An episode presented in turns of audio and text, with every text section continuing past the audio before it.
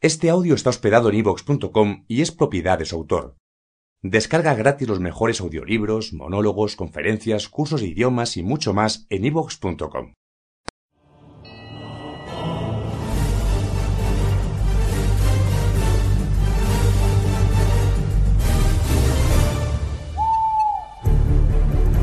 Más allá de la medianoche y se adentra en las aguas de lo desconocido, guiado por las estrellas. Misterioso su destino.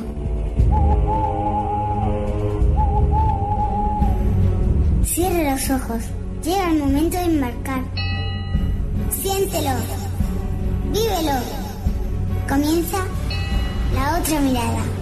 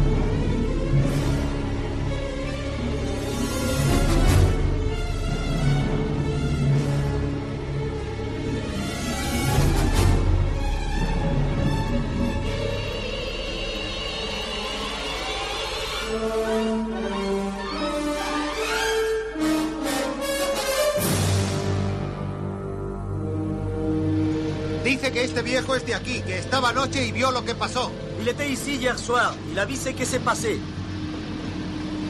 Dígame lo que vio. ¿Qué pasó? ¿Qué pasó? ¿A qué hora fue exactamente? ¿Usted vive aquí? Conteste, por favor. ¿Qué vio? Tiene quemaduras. Regardez, il est brûlé, le pauvre homme. El sol salió anoche y me cantó. El sol salió anoche y me cantó. Dice que el sol salió anoche y que cantó para él.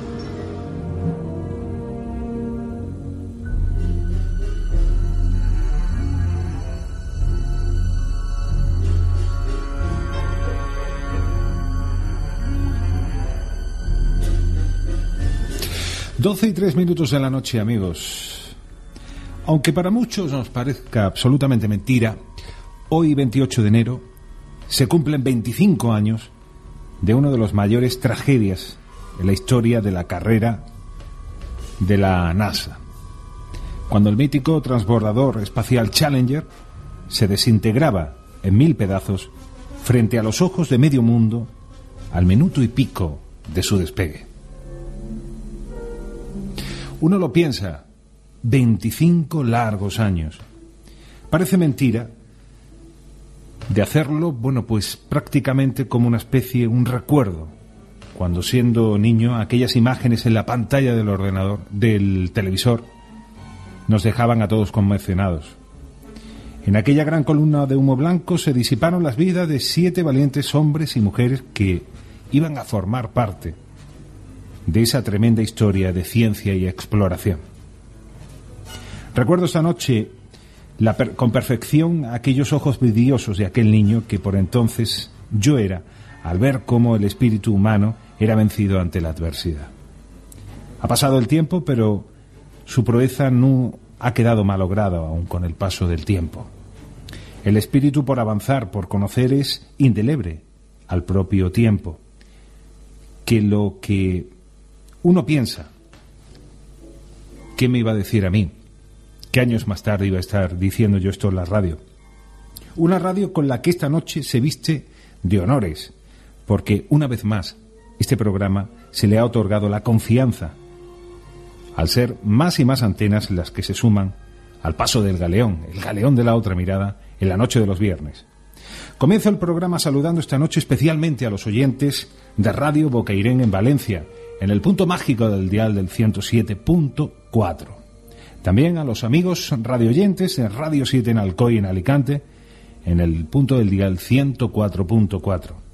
Radio 7 también ubicada en esta ocasión en IBI, en el punto del dial 99.1. Por supuesto también la complicidad de esa gran red de redes a través de Internet. Narradores deportivos con Daniel Piquera al frente esta noche se suman también a la misión a través de sus servidores en Internet para conectar, para embarcar con nosotros al galeón de la otra mirada. Y como no, también Track FM en Pamplona en el 101.6. A ellos y a vosotros, de verdad, gracias por vuestra confianza, la cual hacemos propia para con nuestra labor y sobre todo con nuestra ilusión, intentar realizar cada semana la mejor radio que podemos o sabemos hacer. El avance de la tecnología ha sido y es evidente en la carrera espacial y militar. Pero el estudio del diseño de estas modernas máquinas representa asimismo también para muchos un auténtico enigma. Han corrido ruidos de tinta hablando de esos lugares del planeta donde se ha puesto en banco de prueba esos míticos diseños, donde se han trazado, ahora que pienso esos planos, y donde Dios sabe qué otra tecnología haya podido desarrollarse. Pero no me cabe duda que el lugar más representativo de todos es uno localizado en un lugar del desierto de Arizona, en los Estados Unidos. Evidentemente, me refiero al Área 51. Ese lugar para muchos es la catedral del terreno en el plano ufológico, para otros un lugar secreto donde los norteamericanos llevan practicando experimentos militares desde los años 50, en cuya lucha ya desaparecía Guerra Fría. Para el conocido programa informático Google un lugar por colocar un recuadro negro y para la administración norteamericana, pienso yo, un incómodo asunto frente a los micrófonos.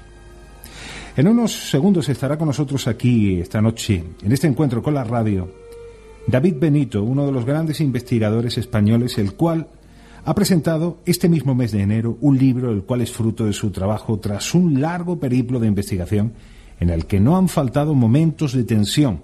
Me refiero a su libro, Área 51. Comienzo, como siempre, esta noche, esta singladura, esta navegación pidiendo vuestra complicidad, vuestra participación en el programa a través de los correos habituales de contacto en nuestra página web www.laotramiradaradio.com, donde de forma gratuita podrás dejar tus impresiones para participar esta noche con nosotros aquí en La Otra Mirada. Julio González, fiel a su cita, controlando los timones del galeón, y es el momento de empezar. 25 años, no se me va de la cabeza, pero el sueño aún perdura en la mente de todos.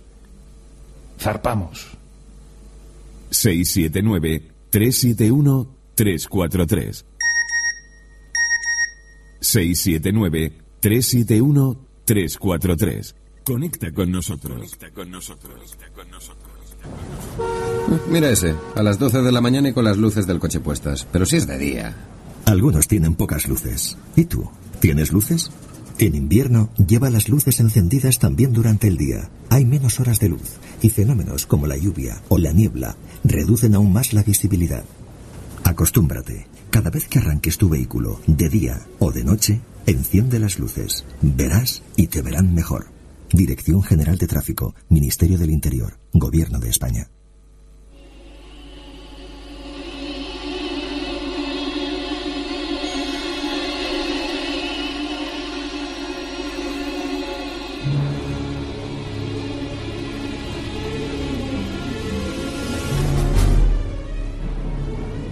De Earis 31. ¿Tenéis tráfico en mi zona? Earis 31 negativo. No tengo más que un L10 11 de la TUA en su vertical completa, alcance 15 millas. Y un DC9 Allegheny en media vertical, alcance 50 millas. Espera un momento, voy a echar un vistazo al panel. Cambio. Earis 31, tengo un objeto en posición 200 ligeramente encima y descendiendo. Entendido, Earis 31. Tengo un objeto localizado más o menos en esa posición. No veo ningún otro aparato a mayor altura. Mantén el contacto, lo comprobaré con baja. Dick, llama a baja altura a ver si saben qué es esto. EARIS 31, el objeto baja hacia nosotros. Está en 100 todavía por encima y descendiendo. EARIS 31, ¿distingues el tipo de avión? Eh, negativo. No se distingue la forma. La verdad es que brilla mucho. Tiene las luces anticolisión más fuertes que he visto en mi vida, alternando en rojo y blanco. Los colores son muy llamativos. Centro, aquí tú a 517. El objeto es como unas luces de aterrizaje extraluminosas. Creí que Eris había encendido las luces de aterrizaje.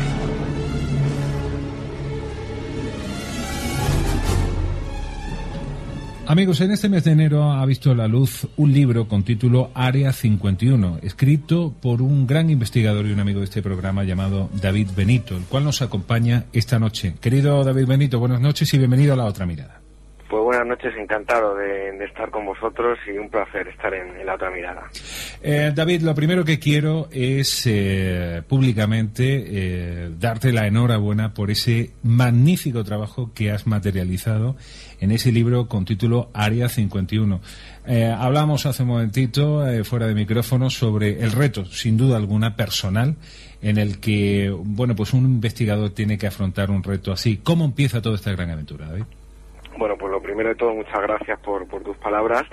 Y bueno, eh, empezó un poco de forma fortuita. Como también eh, hablo en, la introducción del libro, pues todo, de pequeño, ¿no? Siempre ha habido un, gran interés por todo este tipo de, temas. En, en, mi casa yo recuerdo, pues, ver libros en la estantería, pues el, Triángulo de las Bermudas, eh, libros de Daniken, bueno, li libros relacionados que, que estaban muy de moda en aquel momento y, siempre ha habido un interés. El destino me llevó por otros motivos muy diferentes, como, como es el, cine, a la ciudad de Los Ángeles y estando allí, digamos que relativamente cerca, porque eh, hablamos de 800 kilómetros de separación entre eh, Los Ángeles y, donde está ubicado Área 51, en el estado de Nevada, pues decidimos, junto con mi compañero Juan Lázaro, pues hacernos eh, el viaje de ida y vuelta, que suma 1.600 kilómetros en un día, suena muy duro, pero, pero fue realmente así, y, y bueno, y visitar ese emplazamiento que, que tantas historias, eh, pues, que tantas historias había escuchado, eh, tantos personajes habían hablado, sobre todo a finales de, los años 80. Y bueno, así comenzó lo que yo califico en el libro como ese, ese matrimonio, pero matrimonios de los de verdad, de los que eh, te crean sensaciones buenas y, por qué no decirlo, en algunas ocasiones dolores de cabeza y, sensaciones un poco amargas. Entonces esa fue eh, ese fue el inicio de, de, mi relación con Área 51. Evidentemente un vínculo con la propia con la propia aventura. Lo acabas de decir, en mitad del desierto de Nevada, un punto oficialmente no reconocido que forman parte del tejido de la historia del propio misterio, siempre vinculado evidentemente a, a las fuerzas aéreas norteamericanas y como telón de fondo todo lo que se ha escrito a lo largo de tantos años en relación con el fenómeno ufológico, con los experimentos, con los aviones espías. Cuando uno llega a la barrera, como hemos podido ver todos en ese vídeo, te bajas del coche, se te ve una cierta tensión en la cara, una, mmm, unas ganas acumuladas y en ese momento uno qué siente, David. Pues es una sensación, eh, yo es de las más extrañas que he vivido y también lo reflejo en porque lo, lo, estuve buscando durante mucho tiempo al final lo conseguí me costó muchísimo y, y vi una reacción de una persona él se llama Pat Usker eh, pertenece al, al, equipo de eh, de un programa de televisión que se llamaba ya no lo emiten se, se llamaba UFO Hunter los cazadores de ovnis. En España no se emitió eh, pero bueno pues es una persona muy aventurera le gusta los reportes de riesgo ha salido en televisión haciendo kayak rodeado de tiburones, eh, escalando, en fin, una persona muy atrevida en todos los sentidos. Y tuvo una reacción cuando él llegó a Área 51 acompañado por, por una investigadora y reflejó y a través de, de la televisión esa sensación de miedo.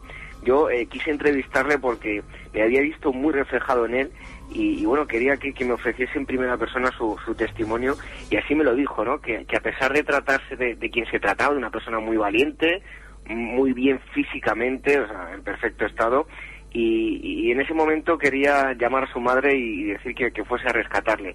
Pues ese es el sentimiento que uno vive cuando llega ahí, aparte de que eh, bueno, pues también hay una parte sentimental que, que- que has escuchado tantas cosas, has leído eh, sobre tantos personajes que se engloban en, en esos metros cuadrados que, que, que es eh, Área 51, que cuando llegas a de eso especial, pues sientes eh, algo de carácter, digamos, opresivo, por llamarlo de alguna forma, porque sientes a, a- a los guardias de seguridad que te están vigilando, pues eh, cautelosamente.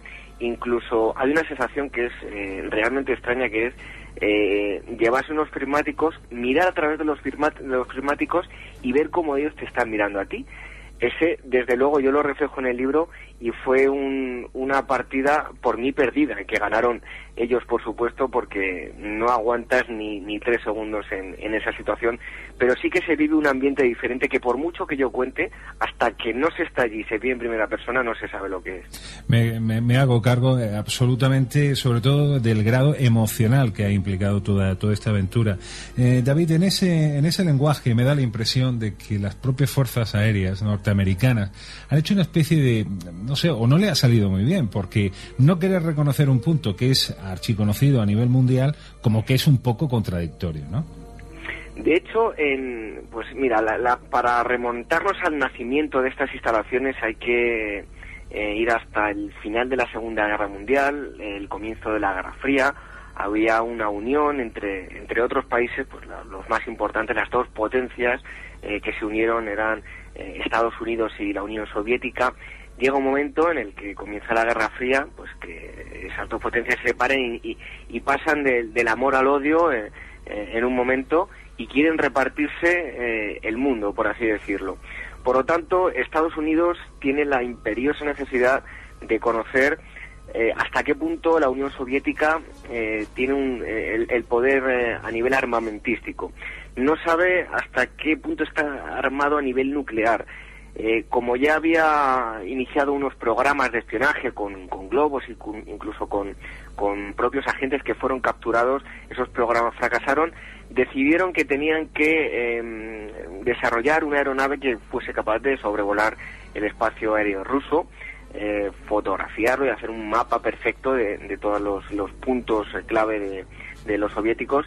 Entonces crean el, eh, para eso desarrollaron el primer avión por el que nació eh, Área 51 en un primer momento llamado Watertown, que fue el, famoso avión espía eh, U-2. Por lo tanto, ese es el, el nacimiento de, de Área 51 y a raíz de, de ese nacimiento se fueron sucediendo pues eh, todo tipo de, de, de desarrollos marcados en, en épocas eh, muy diferentes y bueno, eso ha sido eh, un poco los, los inicios de, de Área 51. Evidentemente, eh, la Guerra Fría, como telón de fondo, tuvo que haber sido una gran eh, fuente de ingresos eh, mm, por parte del estudio de esas aeronaves. Pero eso es un lenguaje, el militar, y por otro lado, hay algo que desentona, que forma parte más eh, de la leyenda del propio misterio. Eh, vamos a poner un ejemplo. Año 1989, un señor extraño llamado Bob Lazar eh, lanza al mundo un mensaje como diciendo, sí, yo estaba allí y puedo contarle muchas cosas. A partir de ahí se abren los puntos suspensivos.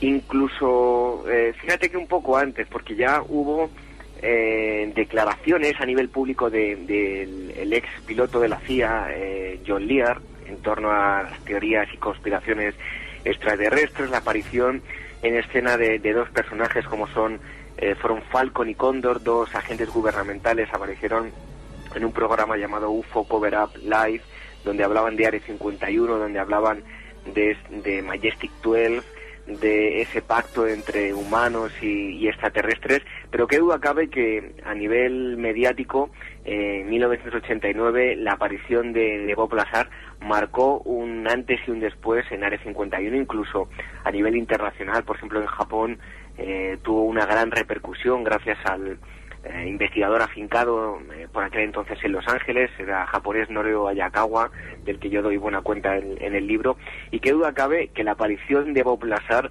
eh, marca eh, sin duda un, un antes y un después en Área 51, él es una persona que decía ser físico, nunca se ha podido llegar a, demostrar, eh, porque bueno, si es rara su experiencia que cuenta en Área 51, aún más raro es eh, su pasado que no sabe uno si todo lo que dijo es elemental no existe o si el gobierno americano ha querido borrar todas esas huellas para no dar pistas y porque tal vez él puede estar contando la verdad.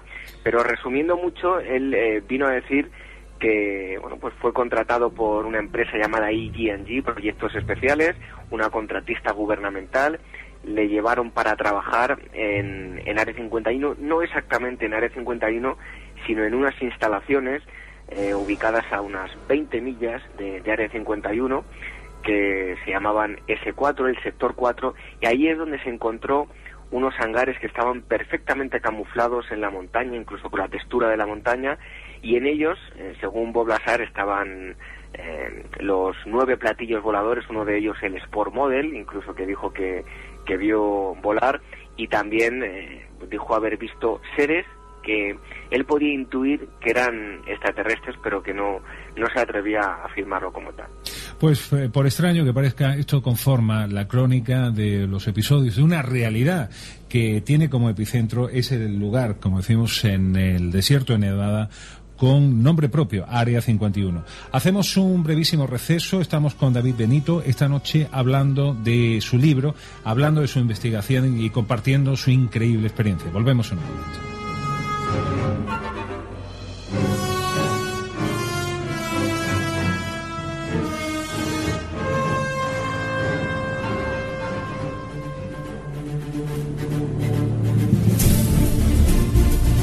La otra mirada es un programa retransmitido en directo todos los viernes de 12 de la noche a 2 de la madrugada en Málaga, Onda Digital Andalucía 107.1.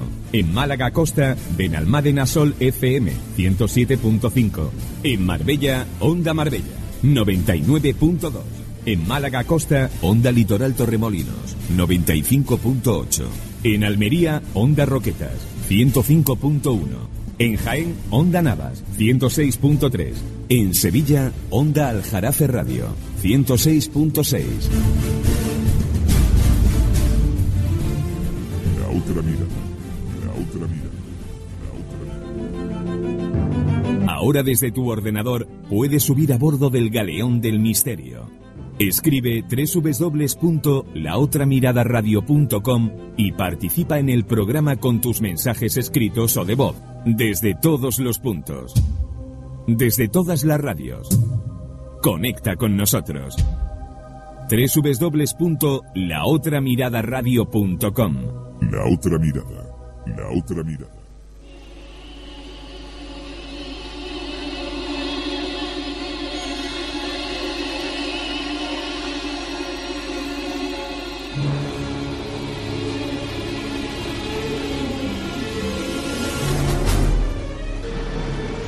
Dice que este viejo es de aquí, que estaba anoche y vio lo que pasó. Il était ici hier soir. Il a vu ce qui s'est passé.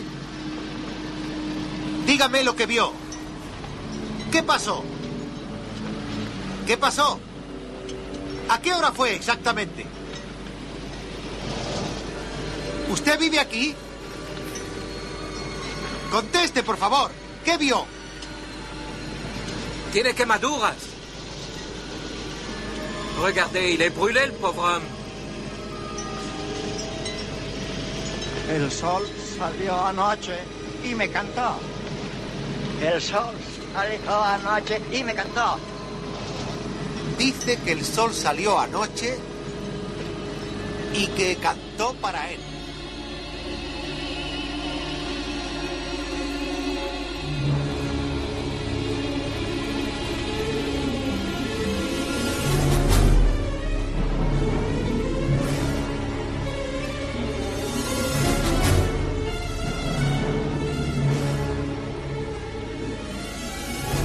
Área 51, amigos, es el libro que todos eh, tenéis que tener rápida como referencia para acudir a la librería, publicado por eh, Esfera de los Libros. Su autor, uno de los grandes investigadores y amigos, y un gran comunicador, eh, como es eh, David Benito. David, hablamos de ese extraño personaje más parecido a, bueno, diría yo, como, como epígrafe, el hombre que sabía demasiado, Bob Lazar, hace una extensa descripción de, de elementos que son eh, absolutamente inconcebibles. Eh, ¿Hasta qué punto hay que darle credibilidad, David? Bueno, eh, haciendo un inciso, decías el hombre que sabía demasiado. También hablo de Hitchcock ¿eh? en, el, en el libro, hago una referencia a él. Así que bueno, es una, pequeña, un pequeño apunte. Eh, Bob Lazar, la credibilidad que hay que darle, bueno, pues hoy en día sí que es verdad que pocas personas le, le dan credibilidad a, a Bob Lazar únicamente por su gran amigo eh, Joe Snap, el periodista que en el año 89, eh, trabajando en Class TV, le llevó a la televisión y sacó a la luz su testimonio. Y eh, bueno pues a lo largo de los años ha ido perdiendo eh, credibilidad. Sí que tiene eh, bastantes defensores pero no nos debemos olvidar que una de las teorías puede ser que, que Bob Lazar simplemente se ha inventado todo pero otra eh, mm, nos lleva a pensar que Lazar podría ser también un desinformador. O sea podría ser un asalariado del gobierno encargado en contar todo este tipo de historias y bueno y, y favorecer esa pantalla ovni que de la que tanto se ha hablado y con la que ha jugado el gobierno americano que se ha servido supuestamente del fenómeno ovni que esto no quiere decir que el fenómeno ovni no eh, exista como fenómeno real no tiene nada que ver eh, y bueno pero se ha servido de, este fenómeno para pues, que se hable de, extraterrestres y, de naves procedentes de otros mundos y mientras tanto ellos hacían tranquilamente sus desarrollos y, y sus pruebas en, en Estados Unidos. Yo en el, lo que he hecho en el libro básicamente es recoger eh, pues el testimonio de su amigo Jim Huff, eh, los estudios que han hecho diferentes autores, porque no había bibliografía en, en español, por lo tanto he ido a, libros que se habían publicado en, en Estados Unidos. He recopilado eh, toda esa información, había algunos datos inconexos entre unos autores y otros, y bueno, he recogido toda la información para que luego, independientemente de que yo dé mi punto de vista, pero el propio lector sea el que pueda sacar sus propias conclusiones. David es archiconocido el lenguaje prácticamente de- continuidad por parte de la administración norteamericana, cada uno de los presidentes que han llegado al poder, a la hora de intentarles clasificar, dar luz sobre este terreno. Las autoridades que vienen a opinar. Pues en- mira, desde eh, en un primer momento, cuando, como ya te comentaba antes, cuando nacieron en el año 1955, tampoco hubo un, afán por ocultar estas instalaciones. De hecho, se hicieron eh, unas, unos comunicados donde sí realmente se, se daba a conocer que se estaban llevando a cabo unas obras de unas instalaciones eh, cerca de los terrenos del Nevada Test Site, que es el, eh, el campo de pruebas de Nevada que está cerca, colindando con, con Área 51, y de hecho se crearon pues empresas ficticias como CLJ, que era coincidiendo con las eh, siglas del nombre de Kelly Johnson, que era el director de la Lockheed Skyward, que era la, la empresa que a la que el gobierno contrató para desarrollar ese tipo de aviones y en un primer momento no se ocultaba tampoco demasiado. Tampoco había mucho interés en averiguar qué se estaba cociendo en, en el en, medio del desierto de Nevada. Pero eh, según fueron pasando los años el interés fue creciendo hasta que finalmente en- hacia la década de los años eh, 80 pues eh, el interés del público en general fue creciendo tremendamente. Hubo por así decirlo brechas en, en la seguridad de, de Área 51 se vieron obligados con el paso de los años también a, extender ese territorio eh, restringido eh, y por lo tanto pues fue aumentando el secretismo. Llegó un momento que el gobierno americano, eh, concretamente la CIA y el del Pentágono, pues no decía ni una cosa ni otra, ni afirmaban ni negaban. ¿Qué pasó? Que con el paso de los años hubo unos eh, antiguos trabajadores que sí demostraron, no contaron historias fantásticas ni mucho menos, y tampoco contaron nada, únicamente dijeron que habían trabajado allí, que habían, se habían visto afectados eh, a nivel de salud por ciertas actividades ilegales que se habían llevado a cabo en, en Área 51, habían respirado un humo tóxico que no deberían haberlo respirado y llevaron a Área 51 a los tribunales. ¿Qué ocurrió? Que se vieron obligados en los años 90, si no me falla la memoria, en 1994, a salir públicamente y decir que efectivamente había unas instalaciones ubicadas cerca del lago Grum, eh, donde se llevaban a cabo proyectos clasificados, pero que no podían contar más porque, bueno, pues pertenecía a la seguridad nacional de, de Estados Unidos. ¿Qué ocurre? Que en el año 95 Bill Clinton, presidente de Estados Unidos, firma un memorándum donde exime a Área 51 de cualquier tipo de ley. En ese documento no se cita ni Área 51, ni Watertown, que también se llamó así a Área 51, ni The Box, ni The Ranch, eh, The, Dutchman 3, ningún nombre oficial que se pudiese adjudicar a Área 51. ¿Por qué? Porque de esa forma eh, se le podría vincular algún documento que demostrase que se habían llevado eh, actividades ilegales. Por lo tanto, en el memorándum que están en, en Internet y cualquiera puede leerlos y acceder a ellos, pone eh, que Bill Clinton exime a las instalaciones ubicadas eh, cerca del lago Groom de cualquier ley medioambiental. Por tanto, convierte a Área 51 en, en un país propio. Y bueno, esa ha sido un poco la revelación pública, la única revelación pública que ha hecho el gobierno estadounidense. Me suena más a una especie de titular. Yo me lo guiso y yo me lo como. Ellos mismos lo fabrican y ellos mismos se lo sirven, ¿no? Además, sí, porque ¿qué, qué ocurría? Que tenían que... eh, allí se han desarrollado muchísimos aviones. La, la Lockheed, que es la, una de las contratistas principales que ha desarrollado allí los, los prototipos, pues tenía eh, la, la fábrica en, en California, en Burbank, y por lo tanto, cuando necesitaba espacio en los hangares de, de la factoría, lo que hacía era llevar eh, piezas que ya no le servían, habrían zanjas tremendas en Área 51 y, y- y allí las quemaban. ¿Qué ocurre? Que para esos aviones esas piezas tenían una pintura que era una pintura absorbente a los radares, para hacerlos invisibles. Lo que se quería conseguir el avión fantasma y que los enemigos no pudiesen eh, localizarlos a través de- del radar. Esas, eh, la quema de ese material resultaba muy nociva. Hay unos, eh, unas incineradoras eh, que están reguladas y que se pueden, deberían haberlas utilizado, pero ¿qué ocurre? Que si a esas incineradoras llevan esas piezas, deberían haber notificado qué sustancias iban a quemar. Como ellos querían mantener en secreto esas sustancias, pues lo hicieron eh, donde ellos que pues, pensaron que, que lo podían hacer sin seguir ningún tipo de ley y, así pasó lo que pasó. Por lo tanto, efectivamente, Área 51 es eh, un país no sin ley, pero casi. Ese, ese episodio tú lo vienes a describir en el libro bajo un epígrafe correcto, entre comillas, el humo de la muerte. David, eh, para que después digan, amigos eh, radioyentes, que en este país no gozamos de tener gente profesional y seria. Ahí tenemos la, nada más y nada menos que el trabajo de este gran divulgador como es eh, David Benito. David, vamos a hablar de, de la otra cara de la moneda. Es decir, hablamos de la aventura, vamos a hablar también del investigador. Eh, ¿Qué te has supuesto esto a nivel personal? Toda esta este gran trabajo, esta gran aventura en la que no han faltado luces y sombras.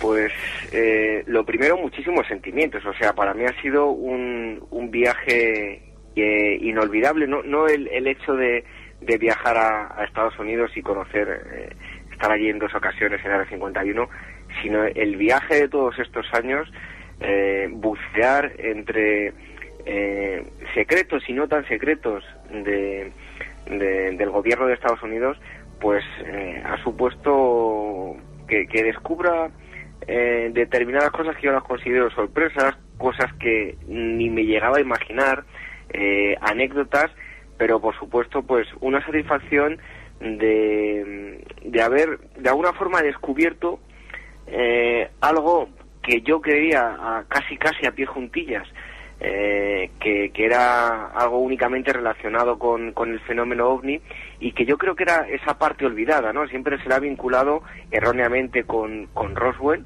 la única vinculación que tiene es con la película Independence Day y, y el supuesto eh, bueno, fenómeno ovni con, con, con extraterrestres y, esa ha sido la, la única vinculación.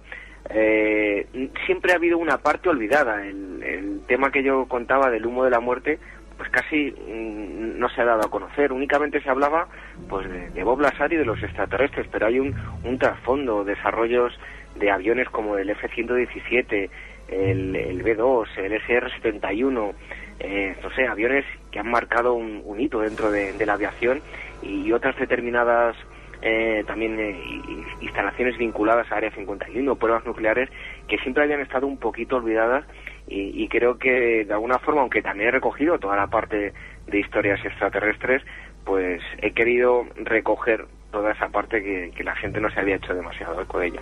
A mí no me voy a cansar esta noche repetir ese libro con el cual todos tenemos una cita, Área 51, publicado por Esfera de los Libros y publicado por este hombre llamado David Benito, un hombre que ha sabido como nadie conducir un mítico programa ah, llamado La Zona Oculta. David, eh, después de los micrófonos, esta era la meta que te quedaba por todavía añadir a tu extenso currículum. Bueno, de hecho, eh, bueno, muchas gracias por lo que su currículum, pero bueno, hay, todavía queda mucho, eh, todavía queda mucho, somos muy jóvenes. Eh, y no esperamos menos de ti.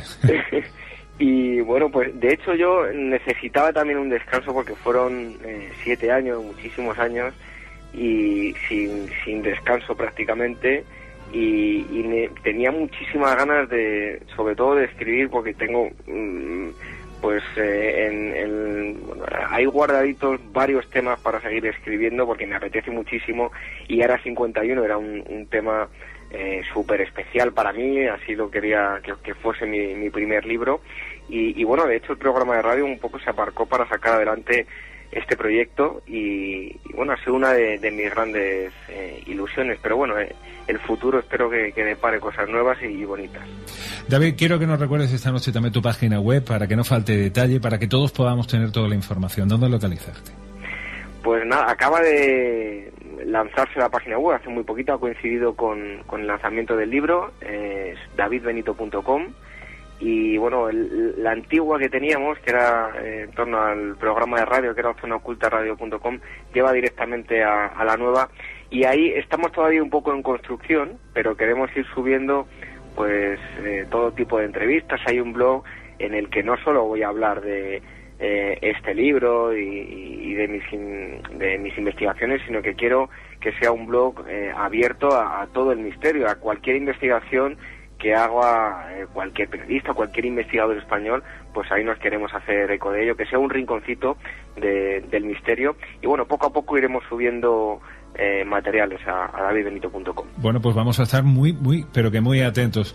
David, una última reflexión me gustaría compartir esta noche contigo. Al ver la portada de tu libro, esa carretera en mitad del desierto, no sé por qué, quizás de alguna manera o en un sentir romántico, me acordé de aquel póster famoso de la película Encuentros en la tercera fase, donde el- eh, la profundidad de, la carretera, en, el- en la oscuridad de la noche, aquella luz azulada ya nos dejaba entrever el misterio ufológico. ¿Lo has podido sentir así? Pues desde luego, ¿eh? desde luego, porque el, el viaje a, hacia Broom Lake, hacia Área 51, eh, este tipo de, de paisaje, ya sea por la mañana, por la tarde, por la noche, cada momento del día tiene su, su color eh, especial y, y desde luego que se vive de, de una forma intensa. Yo ahí eh, eh, también lo reflejo en el libro y, y es una, una sensación para mí inigualable. Yo recuerdo en el primer viaje nos, nos paramos un momento y estu- estuvimos grabando una eh, con el vídeo diferentes tomas y mi, mi compañero Juan Lázaro y por un momento nos bajamos a, a escuchar y sentir la nada. O sea, en el desierto pues eh, hay sequedad, eh, hay absoluto silencio, por estas carreteras eh, no nos tenemos que olvidar, la 375 que hoy en día es la carretera eh, extraterrestre, que así se llama oficialmente, pues era la carretera hasta los años 90, la carretera menos transitada de todo Estados Unidos. Por lo tanto, bajarte ahí y, y escuchar y sentir la nada, rodeado de un ambiente eh, ufológico y de misterio como es todo este terreno, pues eh, es una, una sensación inigualable y como te decía antes, eh, que no se puede explicar con palabras, hay que, hay que vivirlo para entenderlo realmente. Y con esas palabras me quiero quedar, la- las palabras de un gran investigador. David, gracias por haber aportado esta noche ese brillo especial de la investigación. Y por favor, eh, a, a partir de ahora y siempre, aquí tienes eh, tu casa a bordo del galeón de la otra mirada para venir a contar siempre que quieras aquellos asuntos que, que tú quieras compartir con nosotros, ¿de acuerdo? Pues muchísimas gracias, encantado de estar con vosotros y bueno, pues seguir adelante que estáis haciendo una labor muy, muy, muy buena y muy importante. David, muchísimas gracias. Un fuerte abrazo, amigo mío. Un fuerte abrazo. Están escuchando La Otra Mirada con Alejandro Sánchez del Olmo.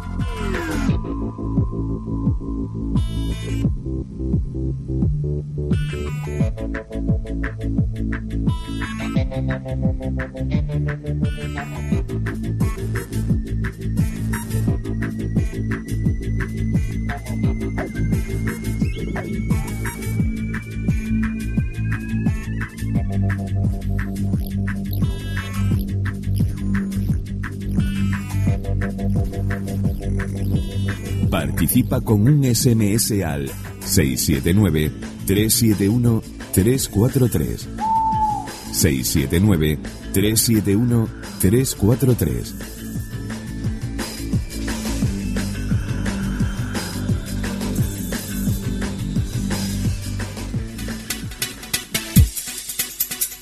Descubre, descubre este mes en tu revista Cuo. Cuo, una revista de ciencia dedica su portada a las premoniciones. ¿Se han vuelto locos? No. Cada vez hay más científicos que aseguran que podemos intuir el futuro. Cuo, ¿quién fue de verdad Viriato? El héroe hispano que luchó contra Roma es la nueva estrella de la televisión. Cuo, cirujanos extremos. Así trabaja la élite mundial de la medicina en España. Cuo, ¿quieres ver al Yeti o al monstruo del lago Ness? Sigue nuestra ruta de turismo paranormal. Cuo, ¿para qué sirve el yoga? Los médicos empiezan a creer en esta técnica milenaria. Cuo, la revista mensual para mentes inquietas. Para mentes inquietas. Para mentes inquietas. Ya a la venta.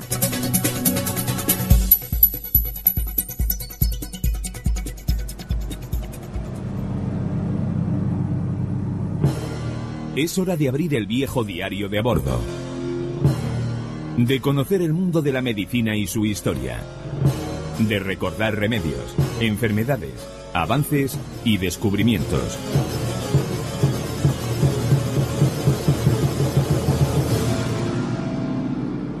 Es el momento de escuchar Diarios de un médico en la historia. Con el doctor Pedro Gargantilla.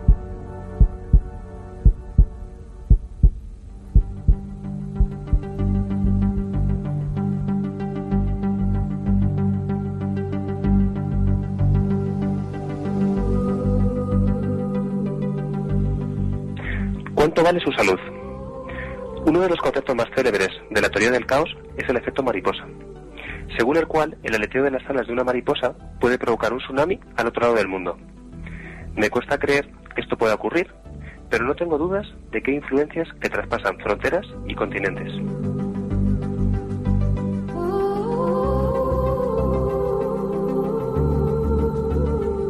Si me preguntaran cuál ha sido la fruta que más influencia ha tenido en la historia de la humanidad, diría, sin dudarlo, que ha sido la manzana. Fue la fruta que provocó la expulsión de Adán y Eva del paraíso. Fue la fruta de la discordia que motivó la guerra de Troya y además fue la fruta que propició que Newton desarrollara la ley de la gravitación universal. Pero que nadie piense que la historia de la, manzana terminó ahí. La segunda empresa del mundo que mayor volumen tiene en bolsa es Apple, que como todo el mundo sabe significa manzana en inglés. Tan solo está por detrás del gigante del petróleo Exxon.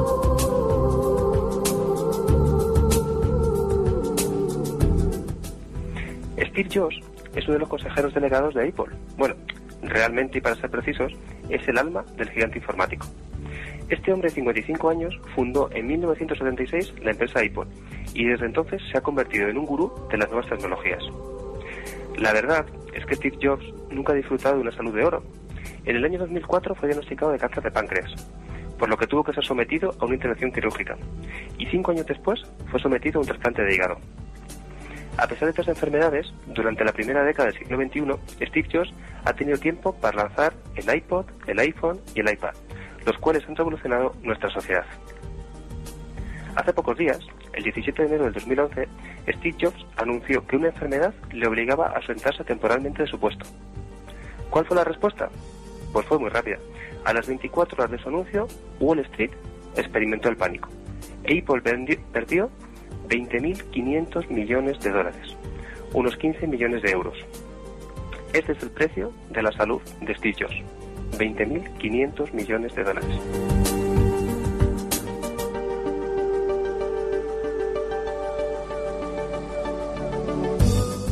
Ahora viene la pregunta. ¿Cuánto vale su salud? Yo les adelanto que la mía no vale 15 millones de euros.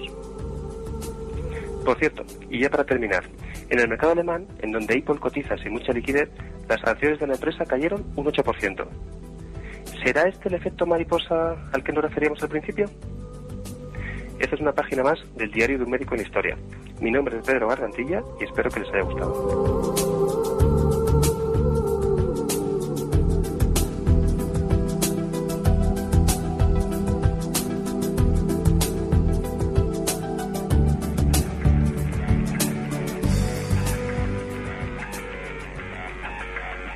La otra mirada.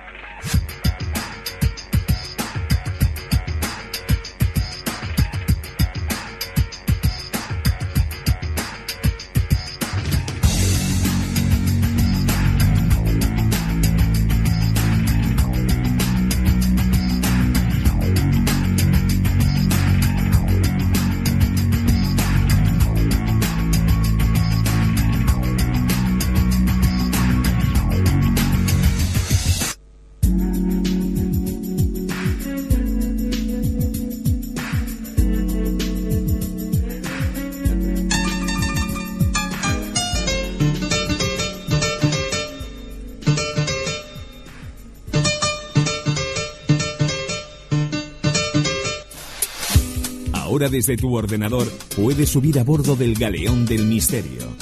Escribe www.laotramiradaradio.com y participa en el programa con tus mensajes escritos o de voz. Desde todos los puntos. Desde todas las radios. Conecta con nosotros.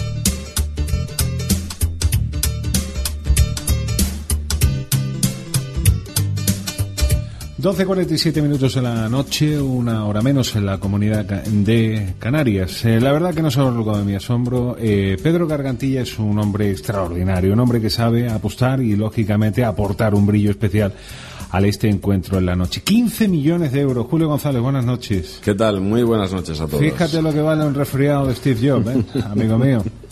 Casi nada, ¿eh? 20.000 duritos menos que el tuyo. Pues sí. Menos de lo que cobramos tú y yo.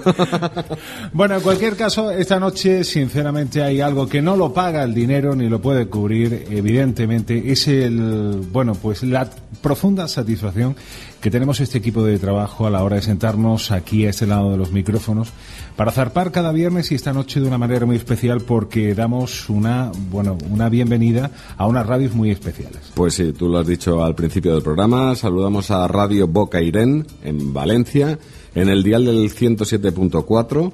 El señor José Ricardo Agulló, su director, encantador. Eh, Muchas gracias por, por confiar una vez más en la otra mirada, en este producto. A Radio 7 Alcoy, nos vamos a tierras alicantinas, eh, en ambos diales, porque su situación geográfica en, eh, en Alicante, emiten por dos frecuencias diferentes, una Radio 7 Alcoy en el 104.4 y Radio 7 IBI en el 99.1. Asensio Sánchez, pues también le damos las gracias desde aquí. Eh, narradores deportivos con Daniel Piqueras en internet a través de un blog, a través de FBM Radio.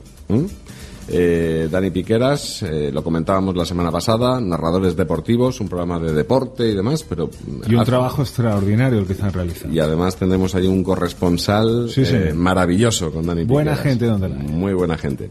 Y a los amigos de Pamplona, Track FM en el 101.6 con César Alonso también. Eh, llegamos a, a los Sanfermines también. ya bueno, mismo. pues eh, yo no me canso de decir... Retransmitiremos, por ejemplo, los, los Sanfermines por la noche. Bueno, bueno, pues ¿por qué no? ¿Por qué no decirlo? Miedo, desde luego, ninguno. En cualquier caso, sigue siendo un lenguaje y quiero que me entendáis eh, todos, sobre todo los oyentes, los grandes, los grandes protagonistas de este programa, como algo que empezó a prácticamente, y quito la palabra prácticamente, de puntillas con aquellas formas y sin embargo hoy este, esta gran aventura, este encuentro en la noche, esta apuesta por hacer radio está sonando prácticamente ya en el circuito nacional y eso, la verdad, que siempre se dice desde la humildad, ¿no? Creyéndose al contrario, ¿no? Eh, Siempre hemos eh, querido decir precisamente lo que somos, pero de verdad, y lo digo con el corazón, gracias, mil gracias por abrir las puertas y por hacer lo grande o lo pequeño, un mensaje que lo entenderéis pronto. Y sobre todo lo más importante, ¿qué nos dicen los oyentes? Pues venga, vamos. Enhorabuena al Galeón. Os merecéis lo mejor por el trabajo que realizáis cada semana. Nos lo escribe nuestra amiga Elena desde Vigo. Eh, creo que el Área 51 es un banco de pruebas de los militares con material extraterrestre. Me apunto al libro de David de Benito, eh, nos lo escribía el mensaje Álvaro desde Madrid. El cual recuerdo, un segundito, Área 51, ah, en todas las librerías. Eh, otro mensaje dice, ¿cuántas bases secretas puede haber escondidas por el mundo? Da que pensar, ¿no? Eh, felicidades. Leemos eh, otro mensaje eh, escrito al teléfono al 679-371-343. Nos lo escribe nuestro amigo Carlos Navarro y dice, ¿para cuándo la otra mirada en Zaragoza? Saludos. Pues a Bueno, ver. Todo se andará. Venga, poquito a poco. Eh, un detalle, recordemos el caso Manises, nos lo escribe Dani Puig desde Gerona, desde Girona. Eh, un caso de recordar de la ufología en España, el cual precisamente ha sido objeto de nuestro estudio. Eh, por cierto, Julio, esta noche abría el programa haciendo mención de algo que parece que fue ayer y sin embargo han transcurrido 25 años nada más y nada menos. Recuerdo que yo era prácticamente, bueno, pues un niño. En aquellas imágenes, el Challenger difuminándose, estallando. De... ¿Lo recuerdas tú? Lo recuerdo perfectamente, aquello impactó. Un hito, un hito sin duda alguna y un fracaso, lógicamente, de- a todas luces en la carrera, en la carrera espacial. Bueno, pues eh, hablando de tecnología, ah, por cierto, me, me hace señales porque siguen llegando Tenemos mensajes. más mensajes, dice, por ejemplo, Ermaki desde Sevilla. Ah, Nuestro amigo Ermaki dice, un excelente comunicador, se refiere a nuestro invitado de antes. Sin duda alguna. Eh, dice, y mejor persona, debe una emisión de la zona oculta sobre Área 51. ¿Cuándo será? Abrazos para todos. Pues eh, nada, pues eh, David, ya acabas de escuchar el, el reto que te envía ese gran personaje al cual todos queremos aquí en este programa. Y leemos el último mensaje. Dice, hola, buenas noches, mi nombre es Juanjo Giraldez y es la segunda vez que escucho el programa. Desde el dial 98.2 en Madrid. ¿Podríais ampliar más información del Área 51 en la página web del programa? Mil gracias y seguir así. Bueno, pues eh, evidentemente nosotros en nuestra pequeña y humilde acción que tenemos a través de los artículos de Ochavada, eh, de la otra mirada radio.com, pues eh, evidentemente vamos a dar buena pista, pero lógicamente todos apuntaremos a la página web de David Benito para que encontréis el resultado de su investigación. Y a esta hora de la noche, ¿qué os parece si os propongo un momento para mentes inquietas?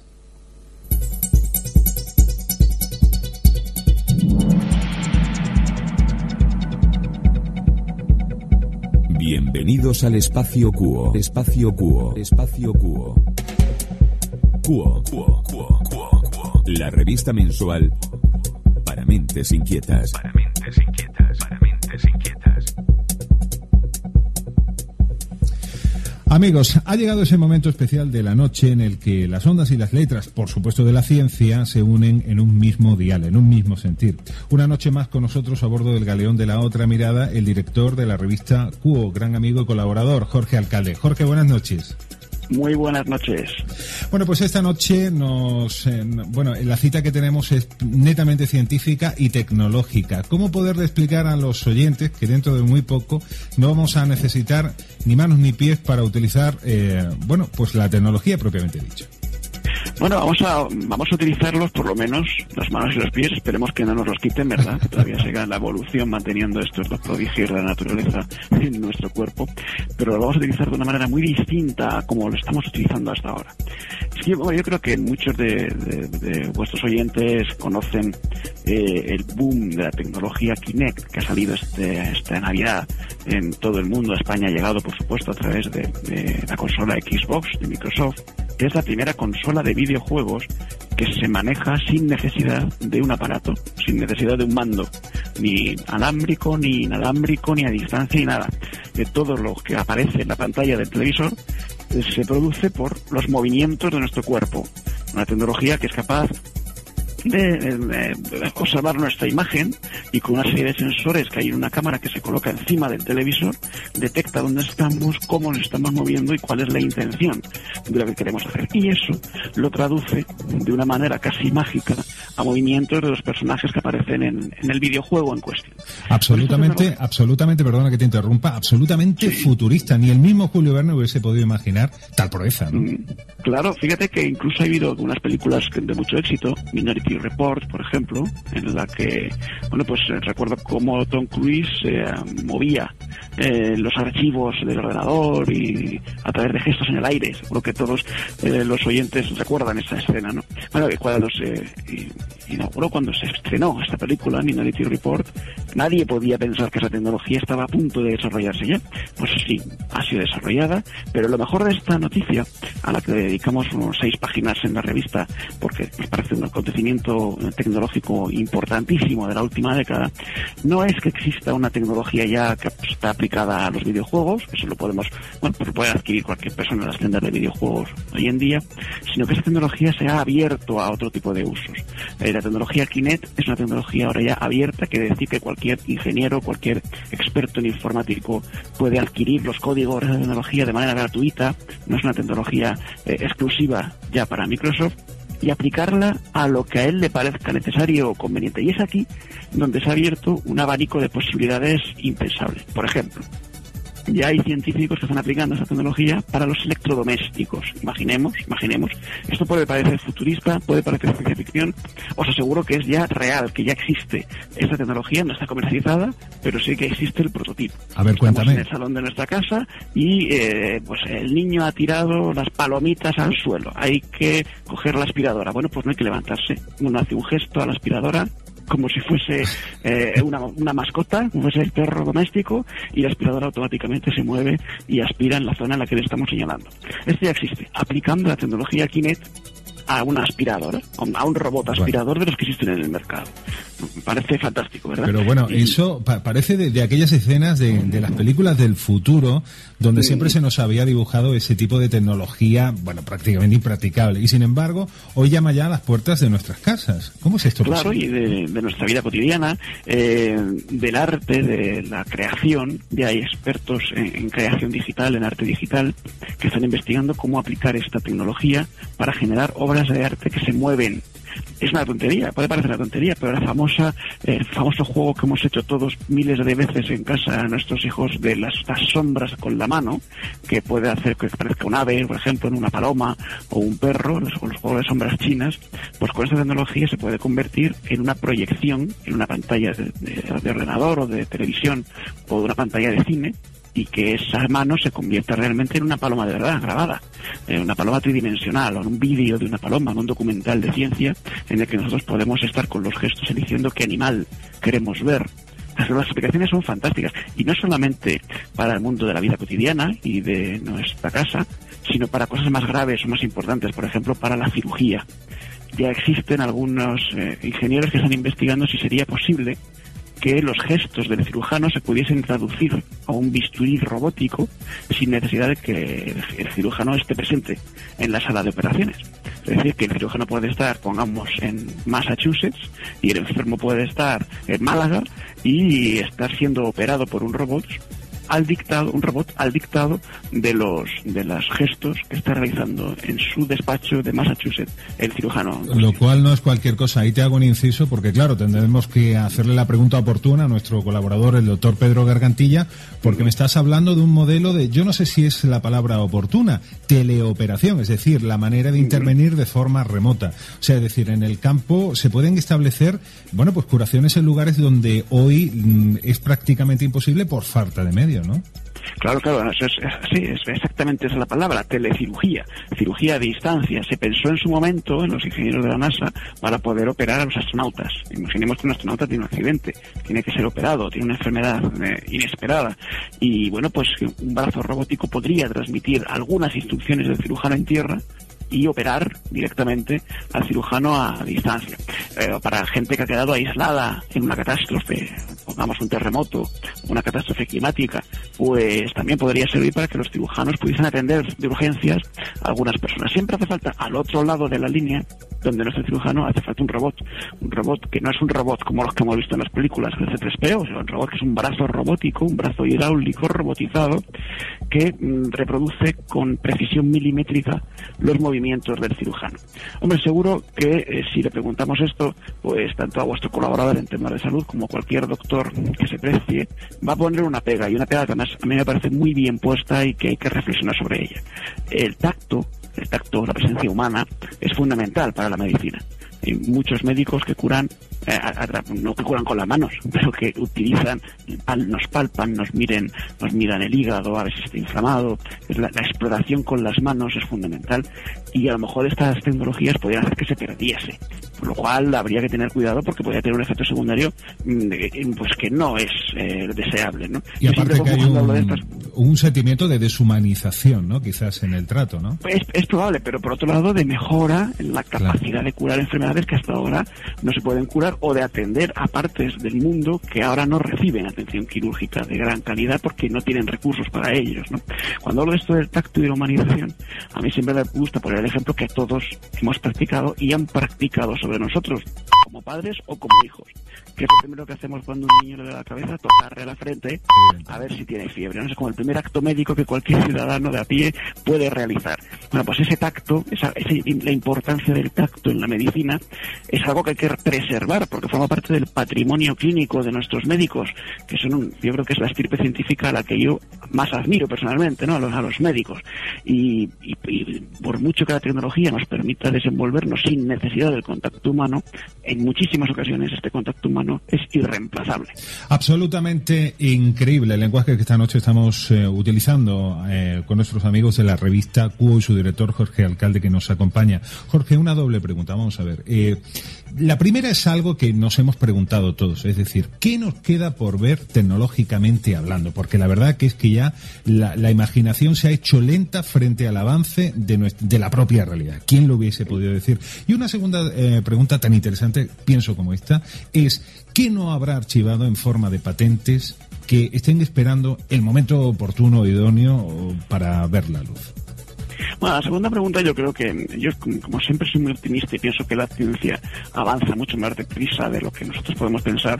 Yo creo que no debe de haber mucha cosa encerrada es- esperando ver la luz en forma de patentes. Al final, eh, el ingenio humano y sobre todo esta casta de investigadores que son los ingenieros y los inventores, eh, lo que necesitan es cuanto antes sacar su ingenio al público, eh, que sirva para algo, que, es verlo funcionando por las calles, verlo en nuestros hogares. No tiene mucho sentido inventar algo para encerrarlo en un cajón y esperar otro momento. Seguro que hay estudios de mercado y patentes que están esperando a encontrar un, momento de lanzamiento idóneo, pero aún así enseguida se les escapa de las manos porque es imparable y no se puede poner puertas al, bar- al campo, ¿no?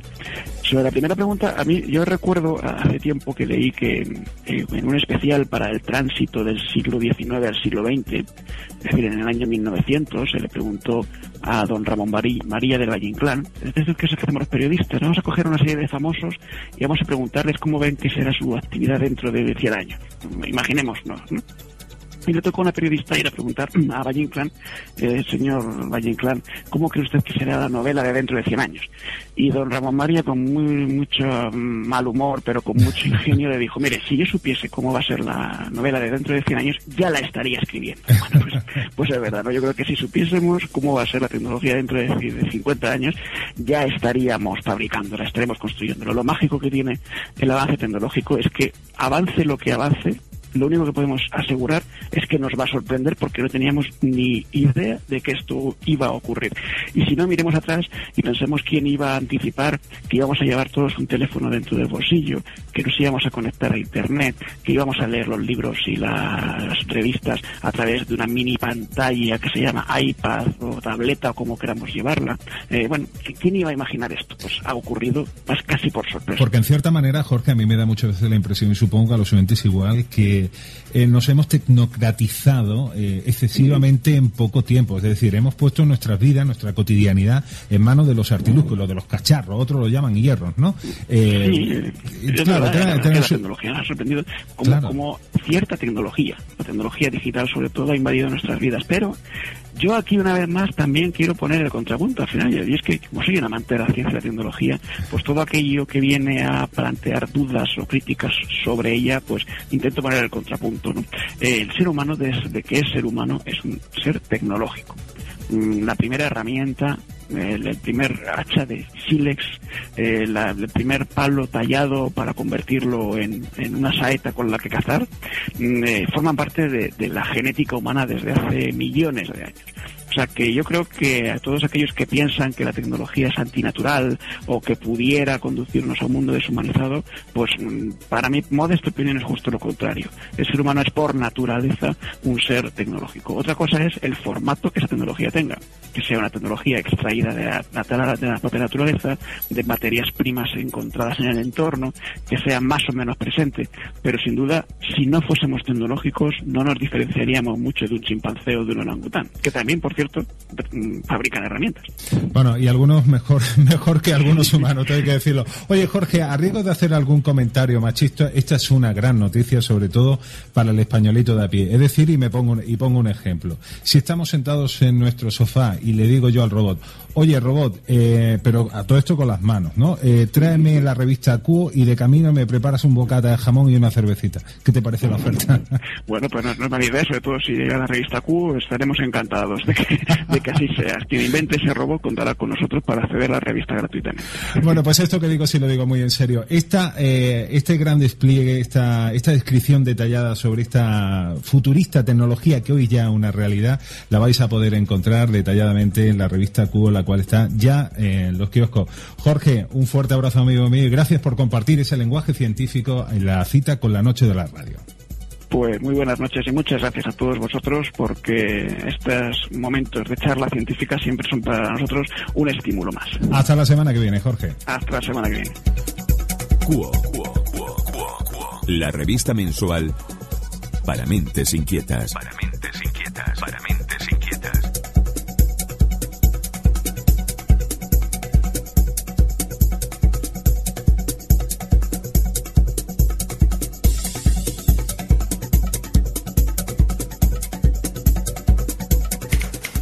Están escuchando La Otra Mirada. Con Alejandro Sánchez del Olmo.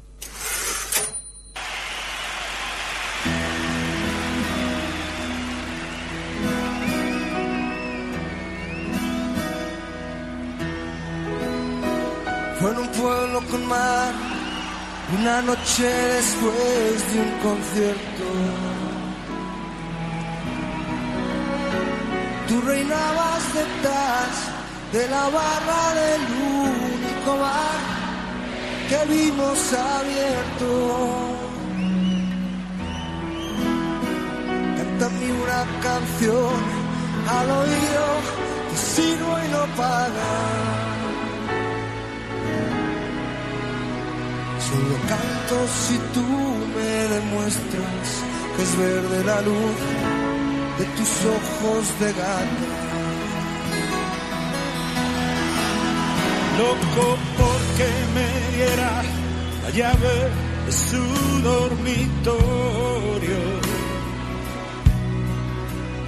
Esa noche canté al piano del amanecer todo mi repertorio. Con él acuno entre sus mantas y soñé con sus ojos de gata, pero no recordé que de mí algo esperaba.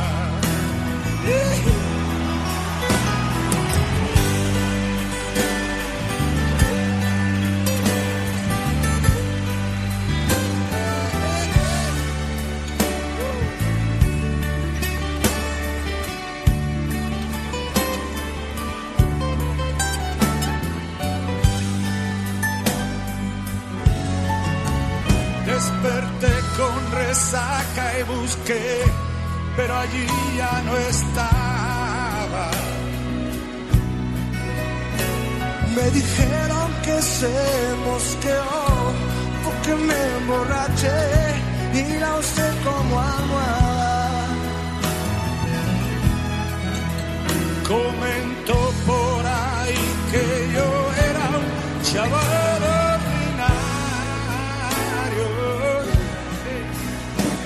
Pero ¿cómo explicar que me vuelvo vulgar al bajarme de cada escenario?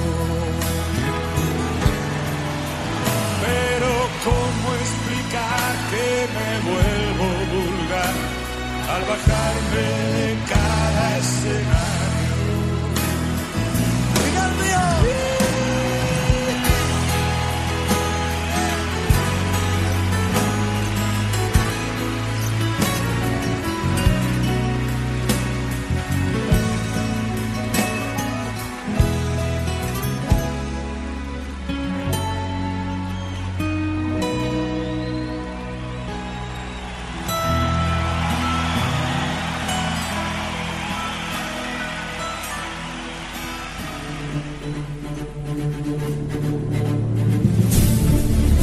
Otra mirada es un programa retransmitido en directo todos los viernes de 12 de la noche a 2 de la madrugada en Mérida, Radio Foro 107.4, en Cáceres, Radio Miajadas 107.7, en Salamanca, Radio Espacio 89.5, en Girona, América FM 96.3, en Las Palmas de Gran Canaria, Radio Carrizal 101.7, en Fuerteventura, Dunas FM 100.9, en Tenerife, Radio Guimar 107.5 y a través de internet en en Salseando Radio, desde internet para toda Sudamérica. La otra mirada.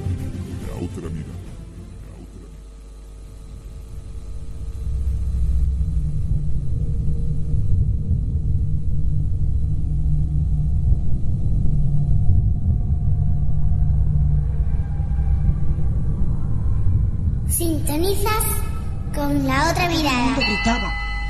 Todos hablaban y hablaban de los espíritus. Y llegó un momento que creí verlos yo también. Pero no los llegué a ver nunca. No irá a creer vuestra excelencia una mentira tan simple. En el nombre de Dios Todopoderoso, yo te conjuro, Abigail, para que nos digas aquí mismo si esos espíritus que dices haber visto pudieran ser simple ilusión, alucinaciones propias de una muchacha demasiado sensible o simplemente... He sido herida. Me he visto sangrar. He estado y sigo estando expuesta a ser asesinada por delatar a todos aquellos que tienen pacto con el demonio.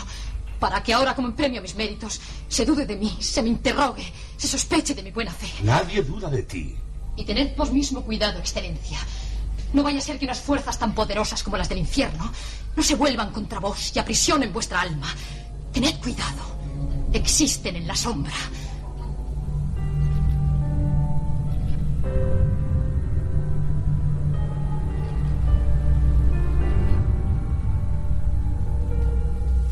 Una y doce minutos en la madrugada. ¿Cómo suenan esas palabras? Siempre me ha impresionado, y los digo de verdad, la fuerza de la palabra. Aquella que es capaz de situarnos en el epicentro de las historias y, por supuesto, aquella que es capaz de comunicar las sensaciones y emociones del género humano. Ha pasado muchos años desde que se realizó esta grabación, en 1965. Televisión Española grabase este documento que acabamos eh, de escuchar. Se trata de una puesta en escena de una obra teatral en la cual se escenificaba el juicio a cinco mujeres, las cuales eran acusadas nada más y nada menos que de brujería. Por supuesto, nos referimos a la archiconocida obra Las Brujas de Salem.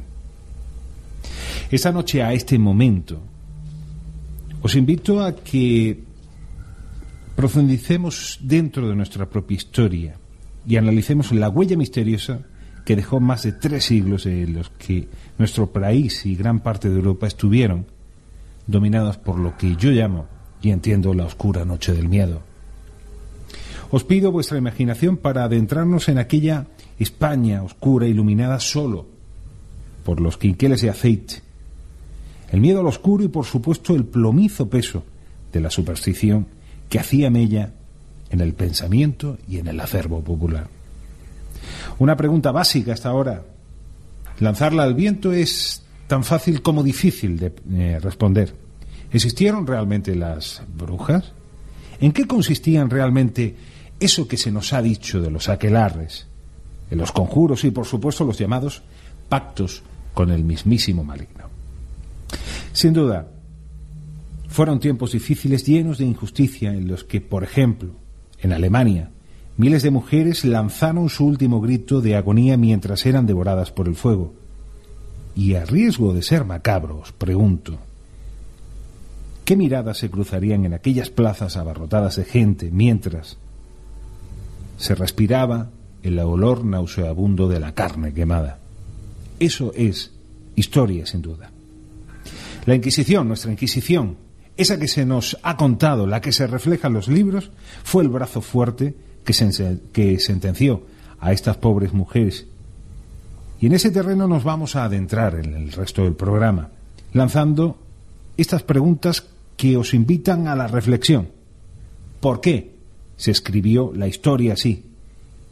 ¿Y qué desconocemos sobre esos hombres, los llamados inquisidores? Y algo más profundo, ¿qué buscaban realmente? En unos momentos vamos a tener importantes invitados que van a compartir con nosotros sus experiencias. Estamos aquí, a bordo del galeón de la otra mirada. Para que la violencia de género nunca más deje esta señal, la sociedad tiene esta otra. 016, dígame. Tranquila, mi compañera habla su idioma. Teléfono 016. Puede significar otra vida. Gobierno de España. La otra mirada.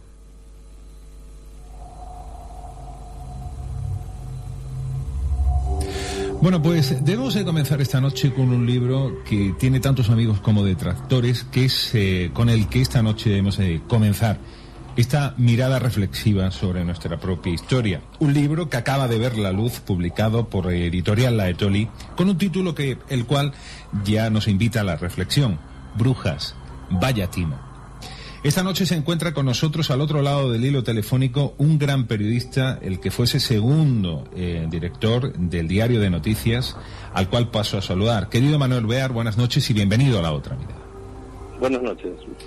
Como he dicho, fueron más de tres siglos llenos de miedo, juicio y acusaciones.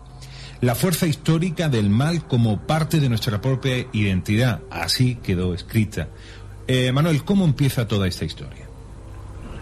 Bien, eh, este es un encargo de la editorial La Etoli, que como usted ha dicho tiene una colección dedicada a, publicar una serie de libros eh, que intentan ofrecer una versión, una visión escéptica y crítica de lo que son las supersticiones más corrientes entre los humanos, por decirlo así. Algunas de estas supersticiones son modernas, pues los, ovnis, los extraterrestres, etcétera, y otras eh, son muy antiguas. Quizá una de las más antiguas es la bruja y esta es la parte que me ha correspondido a mí desarrollar en el libro que estamos comentando.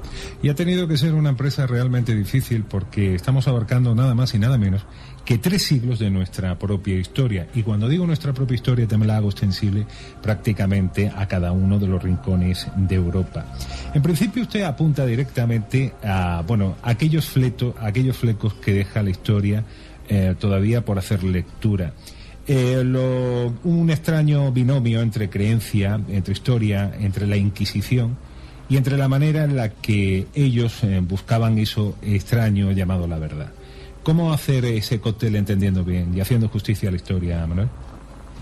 Bueno, para ceñirnos exactamente a la cuestión de las brujas, la bruja es un, arquetipo, mejor dicho, un estereotipo del, del folclore, es decir, es algo en lo que se ha creído desde la antigüedad de una u otra manera. Es decir, representa a la mujer ajena al hogar que eh, lo invade, lo perturba, eh, etcétera, una palabra agrede de alguna de una u otra manera al, al, orden social encarnado en el hogar. Esto fue así con los, desde los romanos y se ha ido, em, en el paso de la edad hacia la edad moderna fue utilizado por los poderes emergentes de la época, es decir, la Iglesia y los estados absolutistas que, que nacieron en esa época, entre los siglos XV y XVI, fue utilizado, digo, como un pretexto o una metáfora para llevar a cabo un para disciplinar, por decirlo así, a las sociedades tradicionales, para someterlas a a un dogma para someterlos al nuevo dogma, que era un dogma de carácter religioso y de carácter dogmático, y eh, que estaba encarnado por el poder del rey. Entonces, eh, las, en las sociedades donde mm, tradicionales, pues anidaban estas antiguas creencias y los, los poderes públicos, mm, diríamos, las utilizaron como una herramienta contra las propias sociedades tradicionales.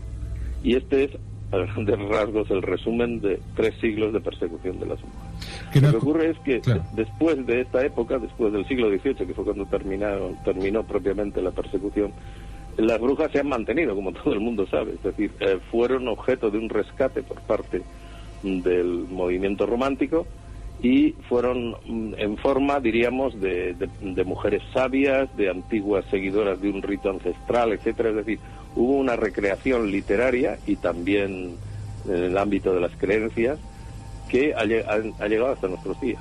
Y todo eso se examina en el libro. Evidentemente le hacía referencia sobre el influjo a nivel cultural que se ha proyectado a la historia, en la historia hasta nuestros propios días.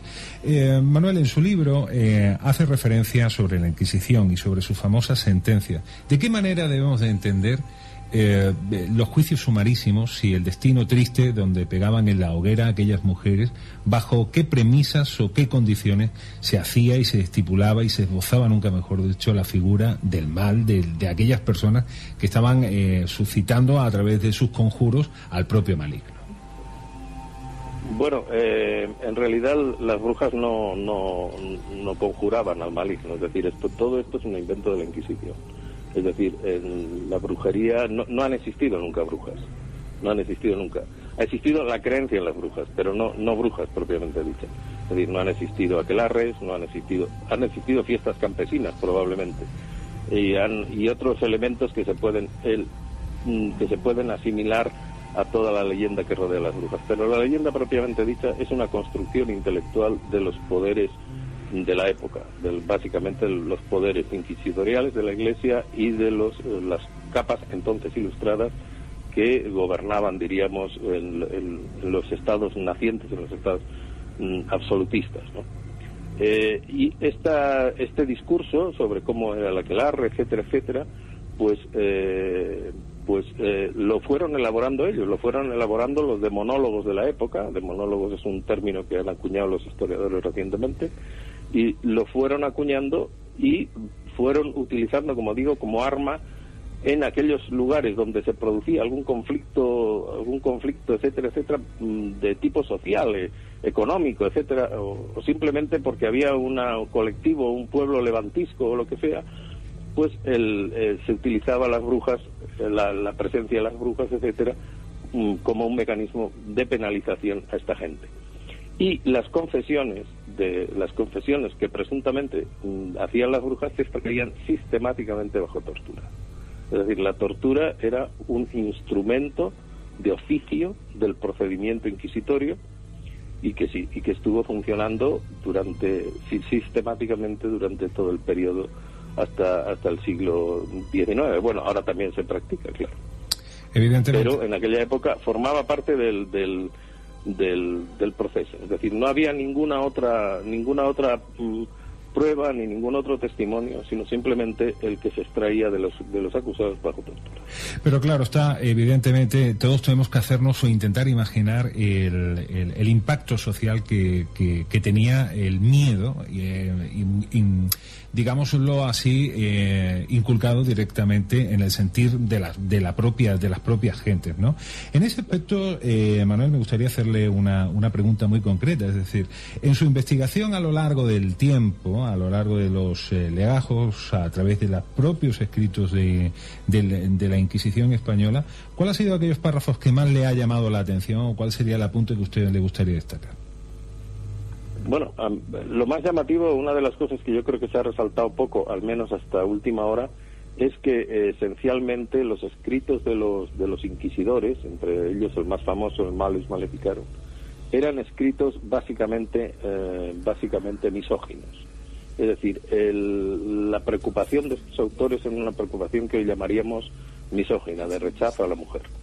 Eh, están absolutamente preocupados porque las brujas influyen en la capacidad, diríamos, reproductora del hombre, en que devoran a la progenie del hombre, en que se introducen en el, diríamos, en, el- en la estabilidad del matrimonio y de la familia, etcétera, siempre desde la perspectiva del hombre. Esto hace, o esto explica, mejor dicho, el hecho de que el 80% de las personas acusadas de brujerías en esta época fueran mujeres. Eh, eh, es decir, era un era eh, literalmente una en- hay un capítulo del libro que yo titulo en tono interrogativo si era una guerra contra las mujeres. No puede decirse así pero es evidente que las mujeres fueron utilizadas como chivos expiatorios para eh, estas operaciones diríamos de ejemplarizantes que iban dirigidas en realidad a toda la población. Pero las víctimas iniciales eran siempre las mujeres. Este es un dato mm, bueno que no es que sea novedoso pero que nunca se había estudiado desde esa perspectiva hasta historiadores muy recientes de, de los últimos años.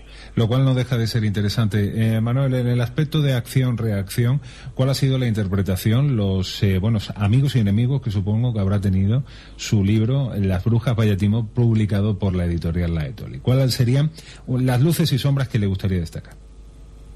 Bueno, yo creo que este es un- el tipo de libro que está escrito con un, en un tono en un tono amable, en un tono entretenido y en un tono con voluntad clarificadora. ¿no? Lo que ocurre es que con este asunto de las de las brujas, como con cualquier otro mm, que tocan los títulos estos de la editorial de esta colección de que vaya timo, pues tienen creyentes y los creyentes la verdad es que soportan mal que se ponga en evidencia la, se ponga en evidencia diríamos pues el- la tramoya de lo que está detrás de todas esas creencias. ¿Cuál sería la receta que nos propone usted cuando visitemos la, bueno, inmortal eh, ciudad de Toledo y allí en esa, por sus calles nos hablen sobre eh, Catalina Sánchez y lo que fue la historia de una mujer así? ¿Tendríamos, por decirlo de alguna manera, que reescribir nuestra, o entender nuestra propia historia? Sí, eh, eh, las mujeres que están acusadas de acusadas de, de brujería eran simplemente eh, personas que por una u otra razón eh, eh, eran, diríamos, se habían concitado la enemistad generalmente en el ámbito local, es decir, no eran per- y esto daba lugar a una acusación que a veces tenía una, era una acusación trivial, pues les decían, oiga, mire, esta señora hace no sé qué maleficio y ha conseguido que, que mi vaca no dé terneros, por ejemplo. ¿no? Bueno, pues esta pequeña acusación que hoy nos parece estúpida podía hacer, obligar a la intervención de la Inquisición y en ese momento se ponía en marcha un aparato judicial y represor extraordinario que podía terminar con esta mujer en la hoguera y no solo con esta mujer, sino con otras más, etcétera, etcétera, porque el, el procedimiento de la tortura llevaba a cabo, o sea, provocaba delaciones, etcétera. Por lo tanto, este tipo de mujeres, hacia este tipo de mujeres lo que hay que tener es compasión.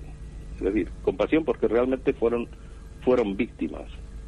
Fueron víctimas, sin perjuicio de que a lo mejor algunas de ellas creyeran en la hechicería o incluso se creyera que practicaba hechicería, etcétera. Eso no, no importa. Pero hoy eso no tendría ninguna importancia y en aquella época les llevó a las desgraciadas a, a la hoguera. ¿no? Víctima de su tiempo. Manuel, agradeciendo esta noche su tiempo, le lanzo una última pregunta.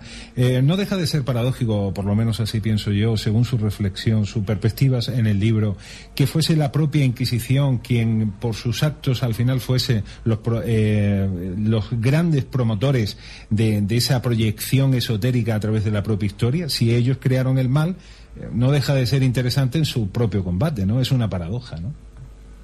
Eh, bueno, ellos ellos buscaban, evidentemente, la, Inquisición era un aparato represivo, era una policía. Y por lo tanto lo que hacían era, mm, diríamos, servir al poder instituido con las herramientas legales, etcétera, y los recursos que tenían disponibles. En ese sentido, no hay ninguna objeción que hacer.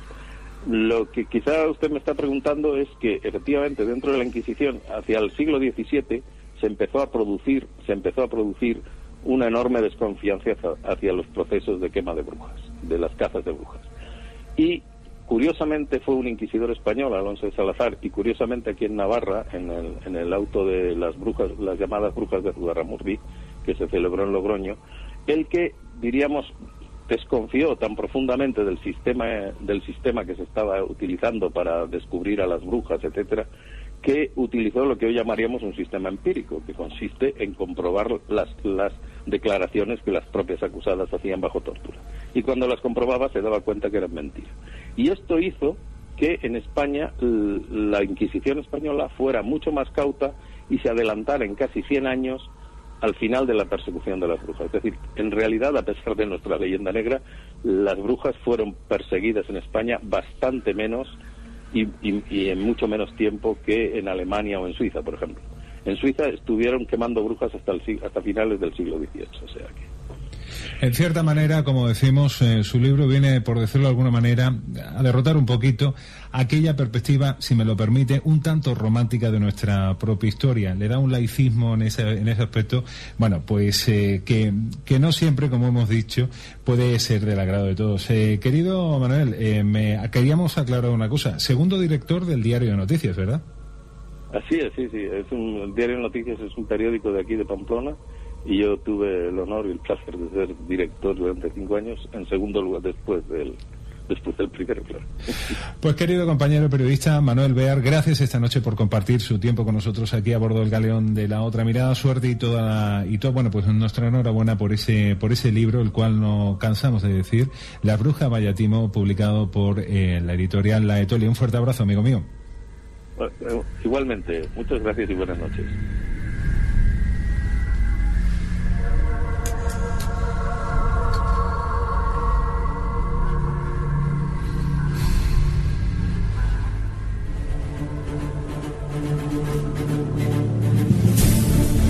Otra mirada es un programa retransmitido en directo todos los viernes de 12 de la noche a 2 de la madrugada para toda Pontevedra en la red de emisoras Sí Radio Galicia. En Albacete 24 FM 105.6. En Madrid Sur Negrín Radio 98.2. En el Principado de Asturias Radio Sedna 99.0. En Valencia Capital Retro FM 104.1.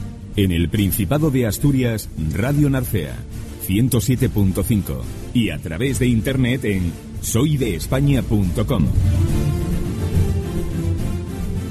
La otra mira, la otra mira, la otra mira.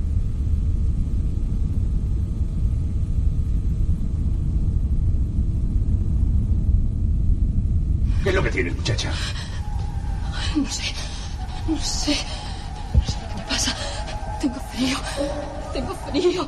Como si un viento se me trase hasta los huesos. Abby, Abby. Que cierre esa ventana. Tengo frío. Mentira, todo mentira. Cerrad esa ventana. Tú, tú eres la que me envías ese frío. Tengo frío. Dios mío, aparta de mi lado esa sombra. Abby, no hagas eso. No seas así, no seas así. Guarde. ¿Por qué estáis tratando de embrujar a estas muchachas? Quiero irme de aquí, quiero irme de aquí. Contéstame pregunta, Marigorden. Señor, Dios mío, aparta de mí esa sombra. ¿Cómo os atrevéis? ¡Soltadla pronto! ¡Pécora! ¿Cómo te atreves a nombrar a Dios? Quiero terminar de una vez con todas estas maravillas.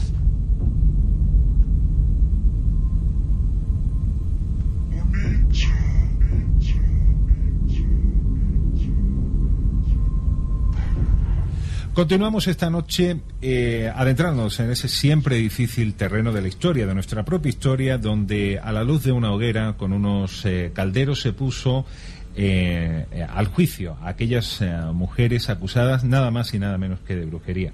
Al otro lado del hilo telefónico nos acompaña para compartir esta historia un personaje muy especial, tan querido como en el programa, Jesús Callejo. Jesús, buenas noches y bienvenido a La Otra Mirada. ¿Qué tal, Alejandro? Muy buenas noches. Pues mira, encantado de recibir a uno de los mejores comunicadores que tenemos en este país. me gusta sacarte los colores porque, desde luego, hacer honor... Los tengo, los tengo. No me los ves, pero los tengo ahora mismo. hacer honor y justicia Jesús, te leo textualmente. Eh, las actas de los procesos de brujería no contienen ni una sola prueba que permita creer que las brujas hayan tenido existencia real en el periodo de más de 300 años durante el que fueron perseguidas por toda Europa. Las confesiones de las acusadas, la única fuente de información que poseemos sobre los delitos imputados, fueron extraídas bajo tortura o amenaza eh, por ser aplicada. Cuando los relatores del proceso afirman en un acta que la acusada confesó voluntariamente, debe entenderse que declaró la satisfacción de los interrogadores sin que hubiera necesidad de sentarla en el potro, seguramente con un solo mostrarle aquellos instrumentos de tortura. En resumen, una persona acusada de desaparición de unas gallinas podría muy bien terminar en la hoguera por brujería bajo la Inquisición. Esas son las palabras que encontramos dentro del libro eh, Brujas Vallatimo y de su autor Manuel Bear, que acabamos de, de entrevistarlo. Jesús, dicho esto, debemos, y la primera pregunta que te lanzo, ¿debemos de entender la historia de otra manera? ¿Debemos de reescribir la historia? Bueno, siempre habría que reescribir la historia, porque cada vez que aparece un dato nuevo, yo qué sé, en la antropología, en la arqueología, en la misma historia, siempre hay que reescribir lo que sabemos hasta el momento. Yo creo que eso es bueno, ¿no? Porque eso indica que cada conocimiento pues nos supone un avance, un avance en cualquier disciplina. Y si nos metemos de lleno en el mundo de la Inquisición, en el mundo de la brujería, pues está claro que lo que sabemos ahora mismo es muchísimo más que lo que se sabía hace un siglo. En función de lo que tú acabas de comentar, pues hombre, estoy de acuerdo en parte y en otra parte yo creo que no es así, y me explico. Eh, la tendencia, y yo creo que es un error generalizado, es a confundir la brujería con la hechicería. Es cierto que mm, la mayoría, por no decir todos, los testimonios de las brujas y de los brujos se obtuvieron, se obtuvieron por tortura, eso está claro. Pero también es cierto que la brujería fue menos perseguida de lo que pensamos, que era perseguida por la Inquisición o por los tribunales civiles, era perseguido otro tipo de delitos, en fin, como ciertas herejías, los judaizantes, los moriscos, en fin, determinadas personas que se pensaban que eran potencialmente peligrosas para la sociedad. Pero las brujas como tal, casi siempre, y especialmente en España, se pensaban que eran, pues eso, unas pobres mujeres que habían sido acusadas anónimamente y de manera injusta y que luego se había obtenido por confesión lo que se quería haber obtenido. Pero la tendencia general es a confundir una bruja con una hechicera. ¿Por qué? Porque la hechicera es aquella persona a la que se atribuía pues prácticamente todo tipo de males que ocurrían en una sociedad. Una tormenta y estropeaba la cosecha, pues pensaba que era una bruja, si moría, eh, perdón, que era una hechicera, si moría una- un niño pequeño recién nacido, se pensaba también que era algún maleficio que se había hecho, o si alguien quedaba impotente, pues igual, cosas de este tipo, ¿no? Eh, Eh, la bruja, dentro de el sentido estricto que se consideraba bruja en esos tres siglos de persecución, de ahí lo de la caza de brujas, era aquella persona que había hecho un pacto con el diablo. Otra cosa es que fuera real o fuera imaginario, pero era aquella persona que llegaba más allá que la hechicería, ya no tenía una serie de poderes para fastidiar a- al pueblo en el que vivía, sino que había hecho un pacto con el diablo. Podía ser expreso, lo cual era muy raro porque la mayoría de las brujas y brujos de aquella época no sabían escribir, y, por lo tanto no había la prueba material del delito. O era una serie de pruebas mm, a través pues de manchas que pudiera tener en la piel o incluso pues determinados mm, más formaciones extrañas, ¿no? que tuvieran su ojo izquierdo, en cosas de este tipo que eran absurdas, incluso se las clavaban punzones y si no sangraban se consideraban que era una bruja, o se hacían las sordalías o juicios de Dios donde se las tiraba al agua y en fin, y si flotaban era una bruja y si se hundía y se ahogaba, pues resulta que era inocente. Se llegaba a, a términos totalmente absurdos. Pero sí había una clara diferenciación, porque además la mayoría de los teólogos, las personas más listas, entre comillas, ¿no? de lo de listas, durante esos tres siglos, que estamos hablando entre el siglo XV, XVI y XVII, que es donde en impera los casos de brujería en toda Europa, todas las personas pensaban y habían hecho tratados expresamente para demostrarlo que sí había un contacto de determinadas personas con el diablo y que esas personas en concreto sí eran consideradas brujas.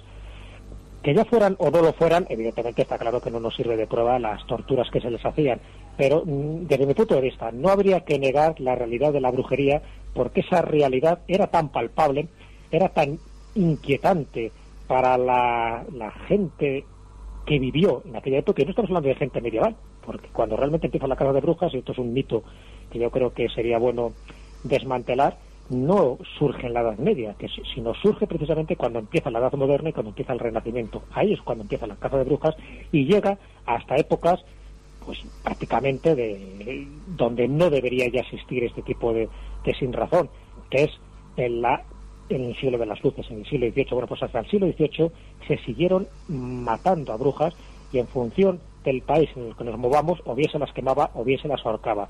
Pero mm, desde mi punto de vista, ¿eh? la bruja no era un mito, sino que era una realidad consensuada donde tenía un apoyo jurídico y teológico y efectivamente muchísimas mujeres murieron bajo la acusación de brujería, aunque no fueran brujas, pero para ellos en aquella época la bruja existía, era algo a lo que había que perseguir y que pensaban que era algo que había que erradicar sencillamente porque formaba parte del mundo de, demonológico y del mundo infernal. Sin Y duda eso alguna. No había forma de desterrarlo durante tres siglos y más o menos. Es verdad que en España fueron, fuimos más cautos, fuimos como más razonables y nos dimos cuenta que la mayoría de los casos que hubo de brujería formaban parte de acusaciones totalmente infundadas. En cualquier caso, Jesús, todo este escenario al cual estás eh, dibujando viene a hacer una perspectiva, si me lo permites, un tanto romántica. Eh, debemos insistir que eh, pienso que el nexo de esta, de esta conversación no está en el objeto de la propia historia, sino la manera en la que hacemos lectura de la misma. Una perspectiva romántica, aquel aquelarre, aquella herejía que podía llegar, como nunca mejor dicho, como bien decimos, a una persona a la hoguera. Una España y una Europa también dividida, con dos cabezas. Por un lado, el bien y el mal, eh, el brazo hegemónico de la Iglesia que quería de alguna manera, sobre todo, también imponer su dogma de fe a través del propio miedo. De alguna forma, y así también se lo hacía la mención hace un momento eh, a Manuel, en la que el, eh, la propia Iglesia eh, hace, nunca mejor dicho, propaganda del mal para la sociedad para eh, tomar todavía un poco más de poder. Mm. Hombre, qué duda cabe. Si analizamos los motivos sociológicos, más que teológicos, pues está claro que había una serie de razones ocultas y por qué se propicia esta estupidez, que es la caza de brujas, porque era una estupidez. No había gente que se pudiera demostrar que habían hecho pactos con el diablo, en absoluto. ¿Pero por qué? Si analizas esas otras causas internas y ocultas, te encuentras, desde mi punto de vista, con dos razones muy poderosas. Por una parte, era la inquina que había contra la mujer en general. Casi siempre los procesos inquisitoriales se hacen contra brujas. Más del 80% son mujeres. Y no era por casualidad. Había algo ahí dentro del mundo de- femenino que había que erradicar como fuera y a toda costa. Entonces se sabe que la caza de brujas es una caza contra la mujer en general y contra la mujer hechicera o la mujer que tenía ciertos poderes que se salía de la media en particular. Porque daba miedo, sencillamente, que una mujer detentara una serie de conocimientos, y la bruja realmente, si nos vamos al origen etimológico de la palabra, es aquella persona que tenía el conocimiento profundo de los secretos de la naturaleza. Es aquella persona que conocía las plantas terapéuticas, las plantas medicinales para curar. También es verdad que para matar, y ahí entraríamos dentro del terreno de la hechicería, que hechicera siempre ha visto, siempre ha habido, pero la bruja como tal es algo que se crea a través de la Inquisición y se crea en una época muy concreta como es el siglo XIII. Antes del siglo XIII no se habla de brujas, se habla de adivinas, se habla de, de quirománticas, de, de- de hechiceras, pero no se habla de brujas. Entonces, ¿por qué se crea la figura de la bruja prácticamente de la nada?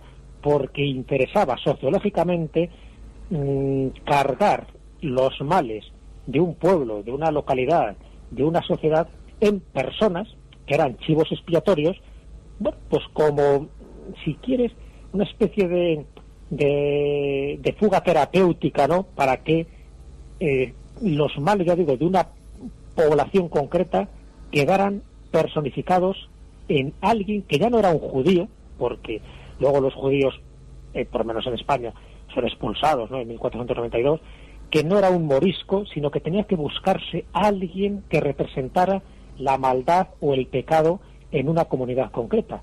Y se inventó, entre comillas, el personaje de la bruja. O sea, que sabemos que hay una intencionalidad totalmente sociológica, auspiciada por una serie de obispos, de papas, de teólogos, que interesaba mantener el miedo en una población, porque el miedo siempre genera pues una serie de elementos de control por parte del poder eclesiástico o el poder civil. Y sobre todo más miedo como, como, como arma, y sobre todo más miedo como arma arrojadiza. Y, y como muestra de, de lo que estás hablando, dos momentos claros en nuestra historia, Zugarramurdi y, por ejemplo, cómo pasear por las calles de Toledo sin sentir aquel peso sobre el juicio de Catalina Sánchez, ¿no? Una de las brujas más laureadas también en, en nuestra propia historia, ¿no? Eh, si le quitamos esa, esa pieza a nuestro romanticismo, ¿qué nos queda? Eh, Jesús, eh, cuando hablamos del, del, gran libro, el Malleus Maleficarum, eh, estamos haciendo, nunca mejor dicho, poniendo el dedo sobre el decálogo de toda esta gran historia que estamos contando esta noche. Hombre, algo enciende la llama, está claro. O sea, había un caldo de cultivo en aquella época, estamos hablando del siglo XV, donde se estaba propiciando, pues, algo, algo que no era muy bueno para determinado grupo poblacional, ¿no? En este caso, pues, estas mujeres, estos hombres que detentaban unos poderes o unos dones distintos a los que tenía el resto de la gente. Entonces, bueno, sobre todo en Alemania, porque no olvidemos que Alemania es el catalizador de toda esta caza de brujas, España la pilla de, de refilón y de hecho, por las, las brujas ejecutadas como tal, como brujas, son infinitamente inferiores o, eh, o, numéricamente mucho más pequeñas que lo que se hicieron en países protestantes como era Alemania o como podía ser Holanda o lugares similares, ¿no? Y perdona, per, perdona Jesús, que te... habla un poco de datos. Per, perdona, perdona, que te hago una, perdona que te hago un inciso. ¿Por qué, eh, aun siendo Alemania, nunca mejor dicho, el epicentro de toda la historia, la gente piensa, o por lo menos es el sentir popular, donde aquí se hizo la gran escabechina en Europa? ¿Por qué hay ese sentir, Jesús? ¿Por qué existe ese San Benito en España o esa leyenda negra? No, pero es por una razón muy muy básica, tengo que decir que eso, y por suerte, conocemos este tipo de cosas.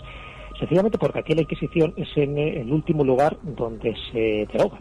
Es decir, en España dura más que en otros países. Hasta el año 1834, que es abolida por la regencia de María Cristina, seguimos teniendo Inquisición, cuando en otros países ya había desaparecido.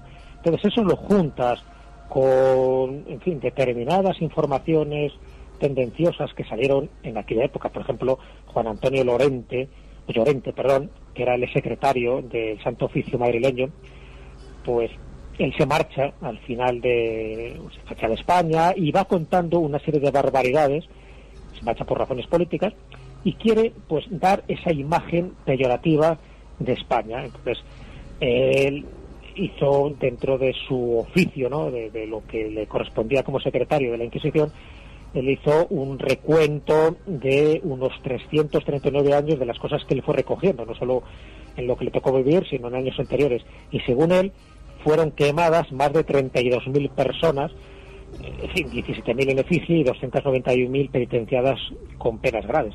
Hoy se sabe que todos esos datos los exageró, y los exageró deliberadamente para generar una leyenda negra en España. Quizás Entonces, si juntas esto, lo de la Inquisición española, que es verdad que tuvimos una específica que se crea en 1478 por los reyes católicos, que es la última en abolirse en el año 1834, que luego hay una serie de personajes como Juan Antonio Llorente, en fin, y lo que se llamaban los afrancesados, que intentaron dar una imagen muy negativa de España, ¿no? relacionado con otro tipo de barbaridades, por ejemplo, que se hacían en los Países Bajos con el Duque de Alba y compañía.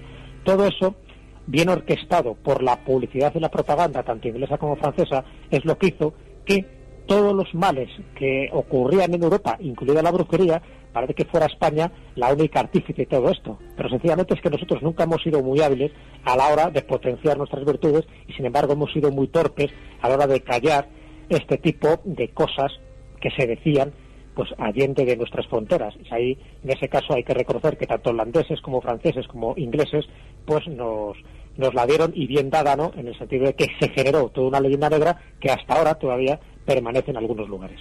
Quiero decirle a los oyentes que vuestro amigo Alejandro no amplifica ni exagera en ningún caso cuando tiene la cuando tiene la suerte de poder hablar con su amigo Jesús Callejo decir que uno de los grandes comunicadores de este país por supuesto miembro de ese maravilloso programa mítico en la historia de la radio como es La Rosa de los Vientos.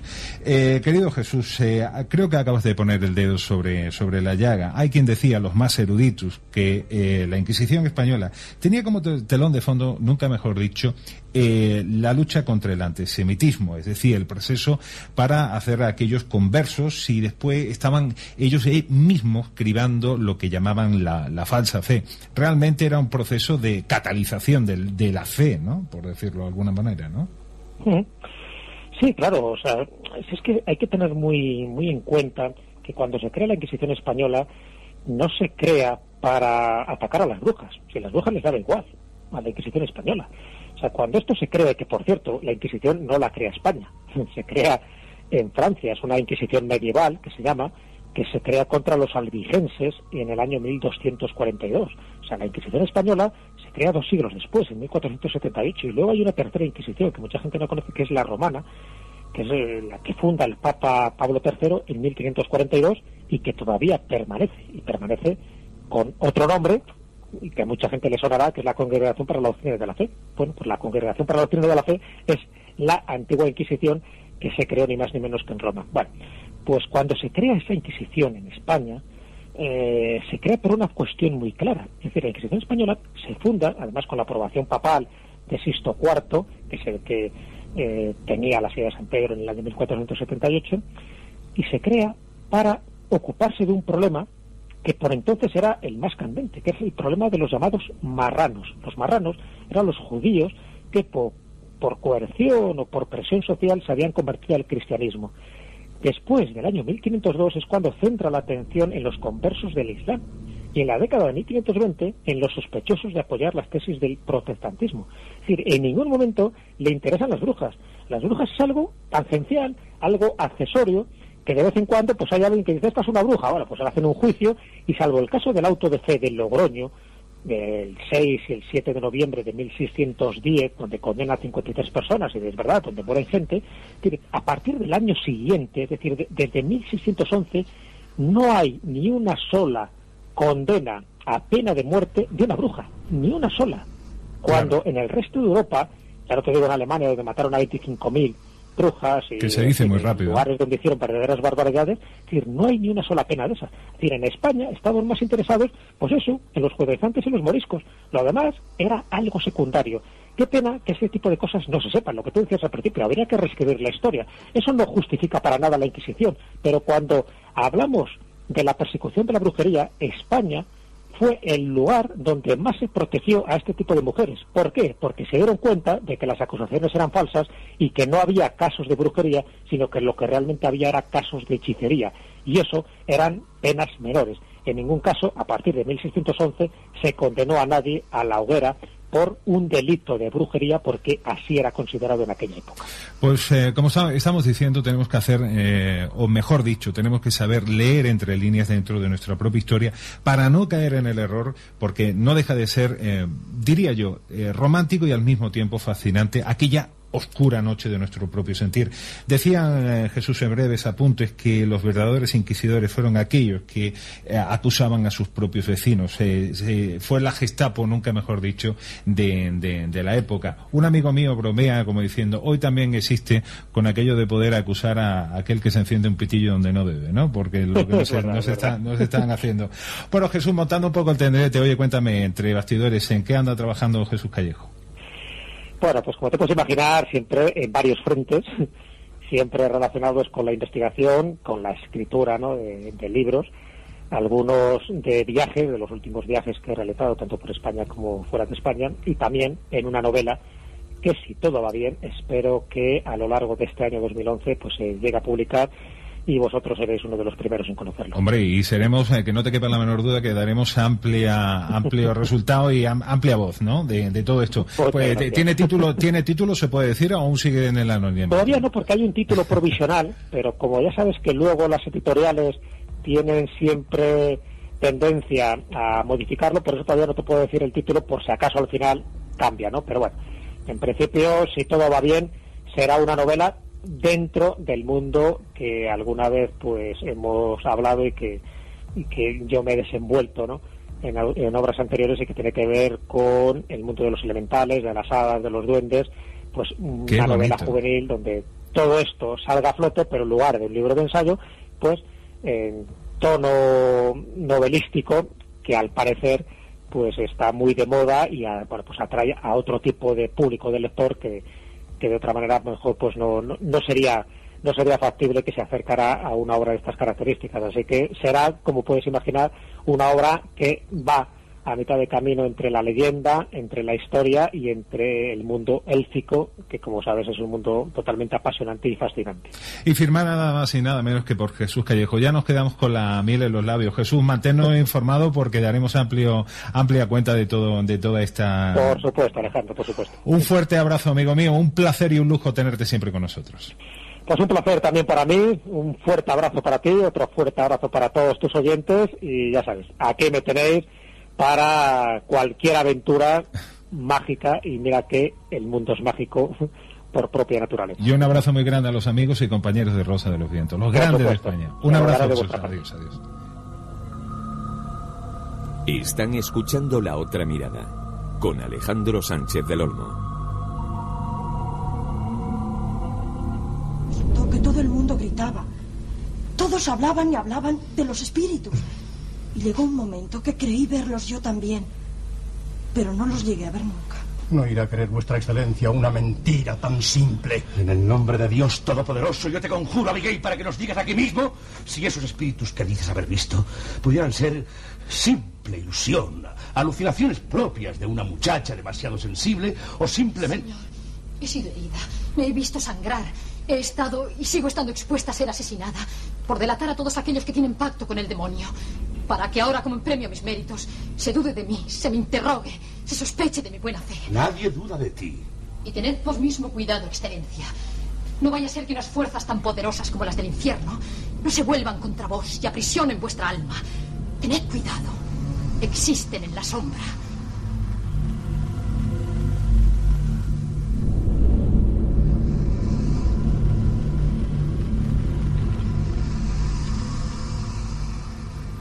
Ver cómo va creciendo. Otro día despedirse. Relajarse con los amigos. Volver a sentir sus labios. Hay muchas razones por las que deberíamos evitar riesgos. La seguridad en la construcción es cosa de todos, empresarios y trabajadores. Conocer los riesgos y tener un plan de prevención en todas las empresas es el primer paso para evitarlos. En el trabajo, no corramos ningún riesgo. Ministerio del Interior, Gobierno de España. Navegamos por las aguas del misterio. Estás a bordo de la otra mirada. Cada uno por su lado sin pensar en el pasado y lo que le llegará. Él se pasa entre sus cuadros hora muerta y sus pinceles dicen lo que él no dirá.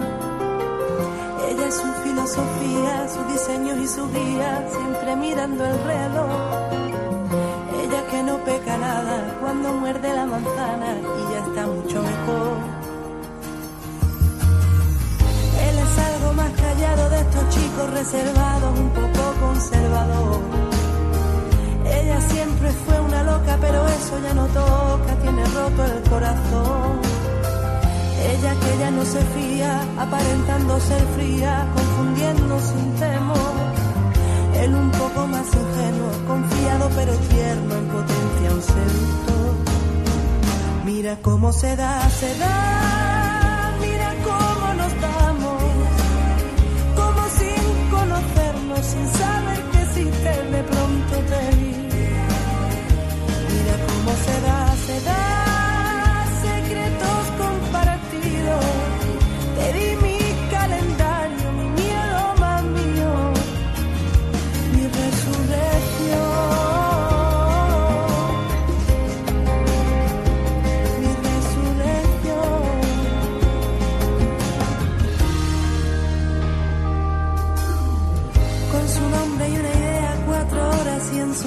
su mente puesta a volverla a encontrar.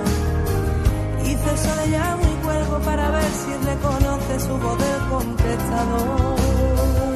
A la segunda espera, una voz suena serena y no pudo colgar. Titubeo si el descaro de llamar sin pensarlo no lo quiso evitar. Mira cómo se da, se da, mira cómo. 1 y 57 minutos en la noche. La voz de esta mujer, sinceramente, me tiene a mí encandilado. Ella es Vanessa Martín y estuvo con nosotros aquí, precisamente, eh, a bordo del galeón de la otra mirada. Terminamos esta noche con una amplia sonrisa, recordando esa inercia, esa fuerza en positivo que hace grande los pequeños proyectos. Esas radios que esta noche, una velada más, una semana más, nos han abierto las puertas. ¿Cómo decir gracias con el corazón cuando la verdad eh, sabemos que ante todo y por encima de todo la adversidad es el primer enemigo de cualquier proyecto y más pequeño pero grande al mismo tiempo como es este. Esta noche hemos repasado muchas cosas aquí a bordo de, de Algaleón. Julio González, como siempre, magistral a los controles y sonido de este programa, al cual le digo, Julio, hasta la semana que viene, amigo. Pues hasta la semana que viene, Alejandro, y a toda la audiencia. Y a vosotros, a los oyentes, los auténticos protagonistas, el porqué de todo este, de toda esta gran locura. Gracias por estar una noche más con nosotros a través de las ondas de la radio y, cómo no, por estar presentes eh, en las descargas eh, de este programa a través de la semana en ese mar increíble en el que navegamos como es Internet. Mi nombre es Alejandro Sánchez del Olmo. Oye, si te apetece, el viernes que viene, mucho más, tengo sorpresas. Un abrazo.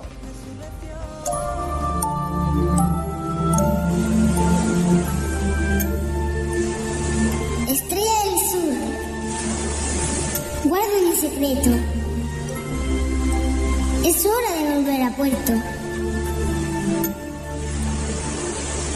Pero pronto volveremos.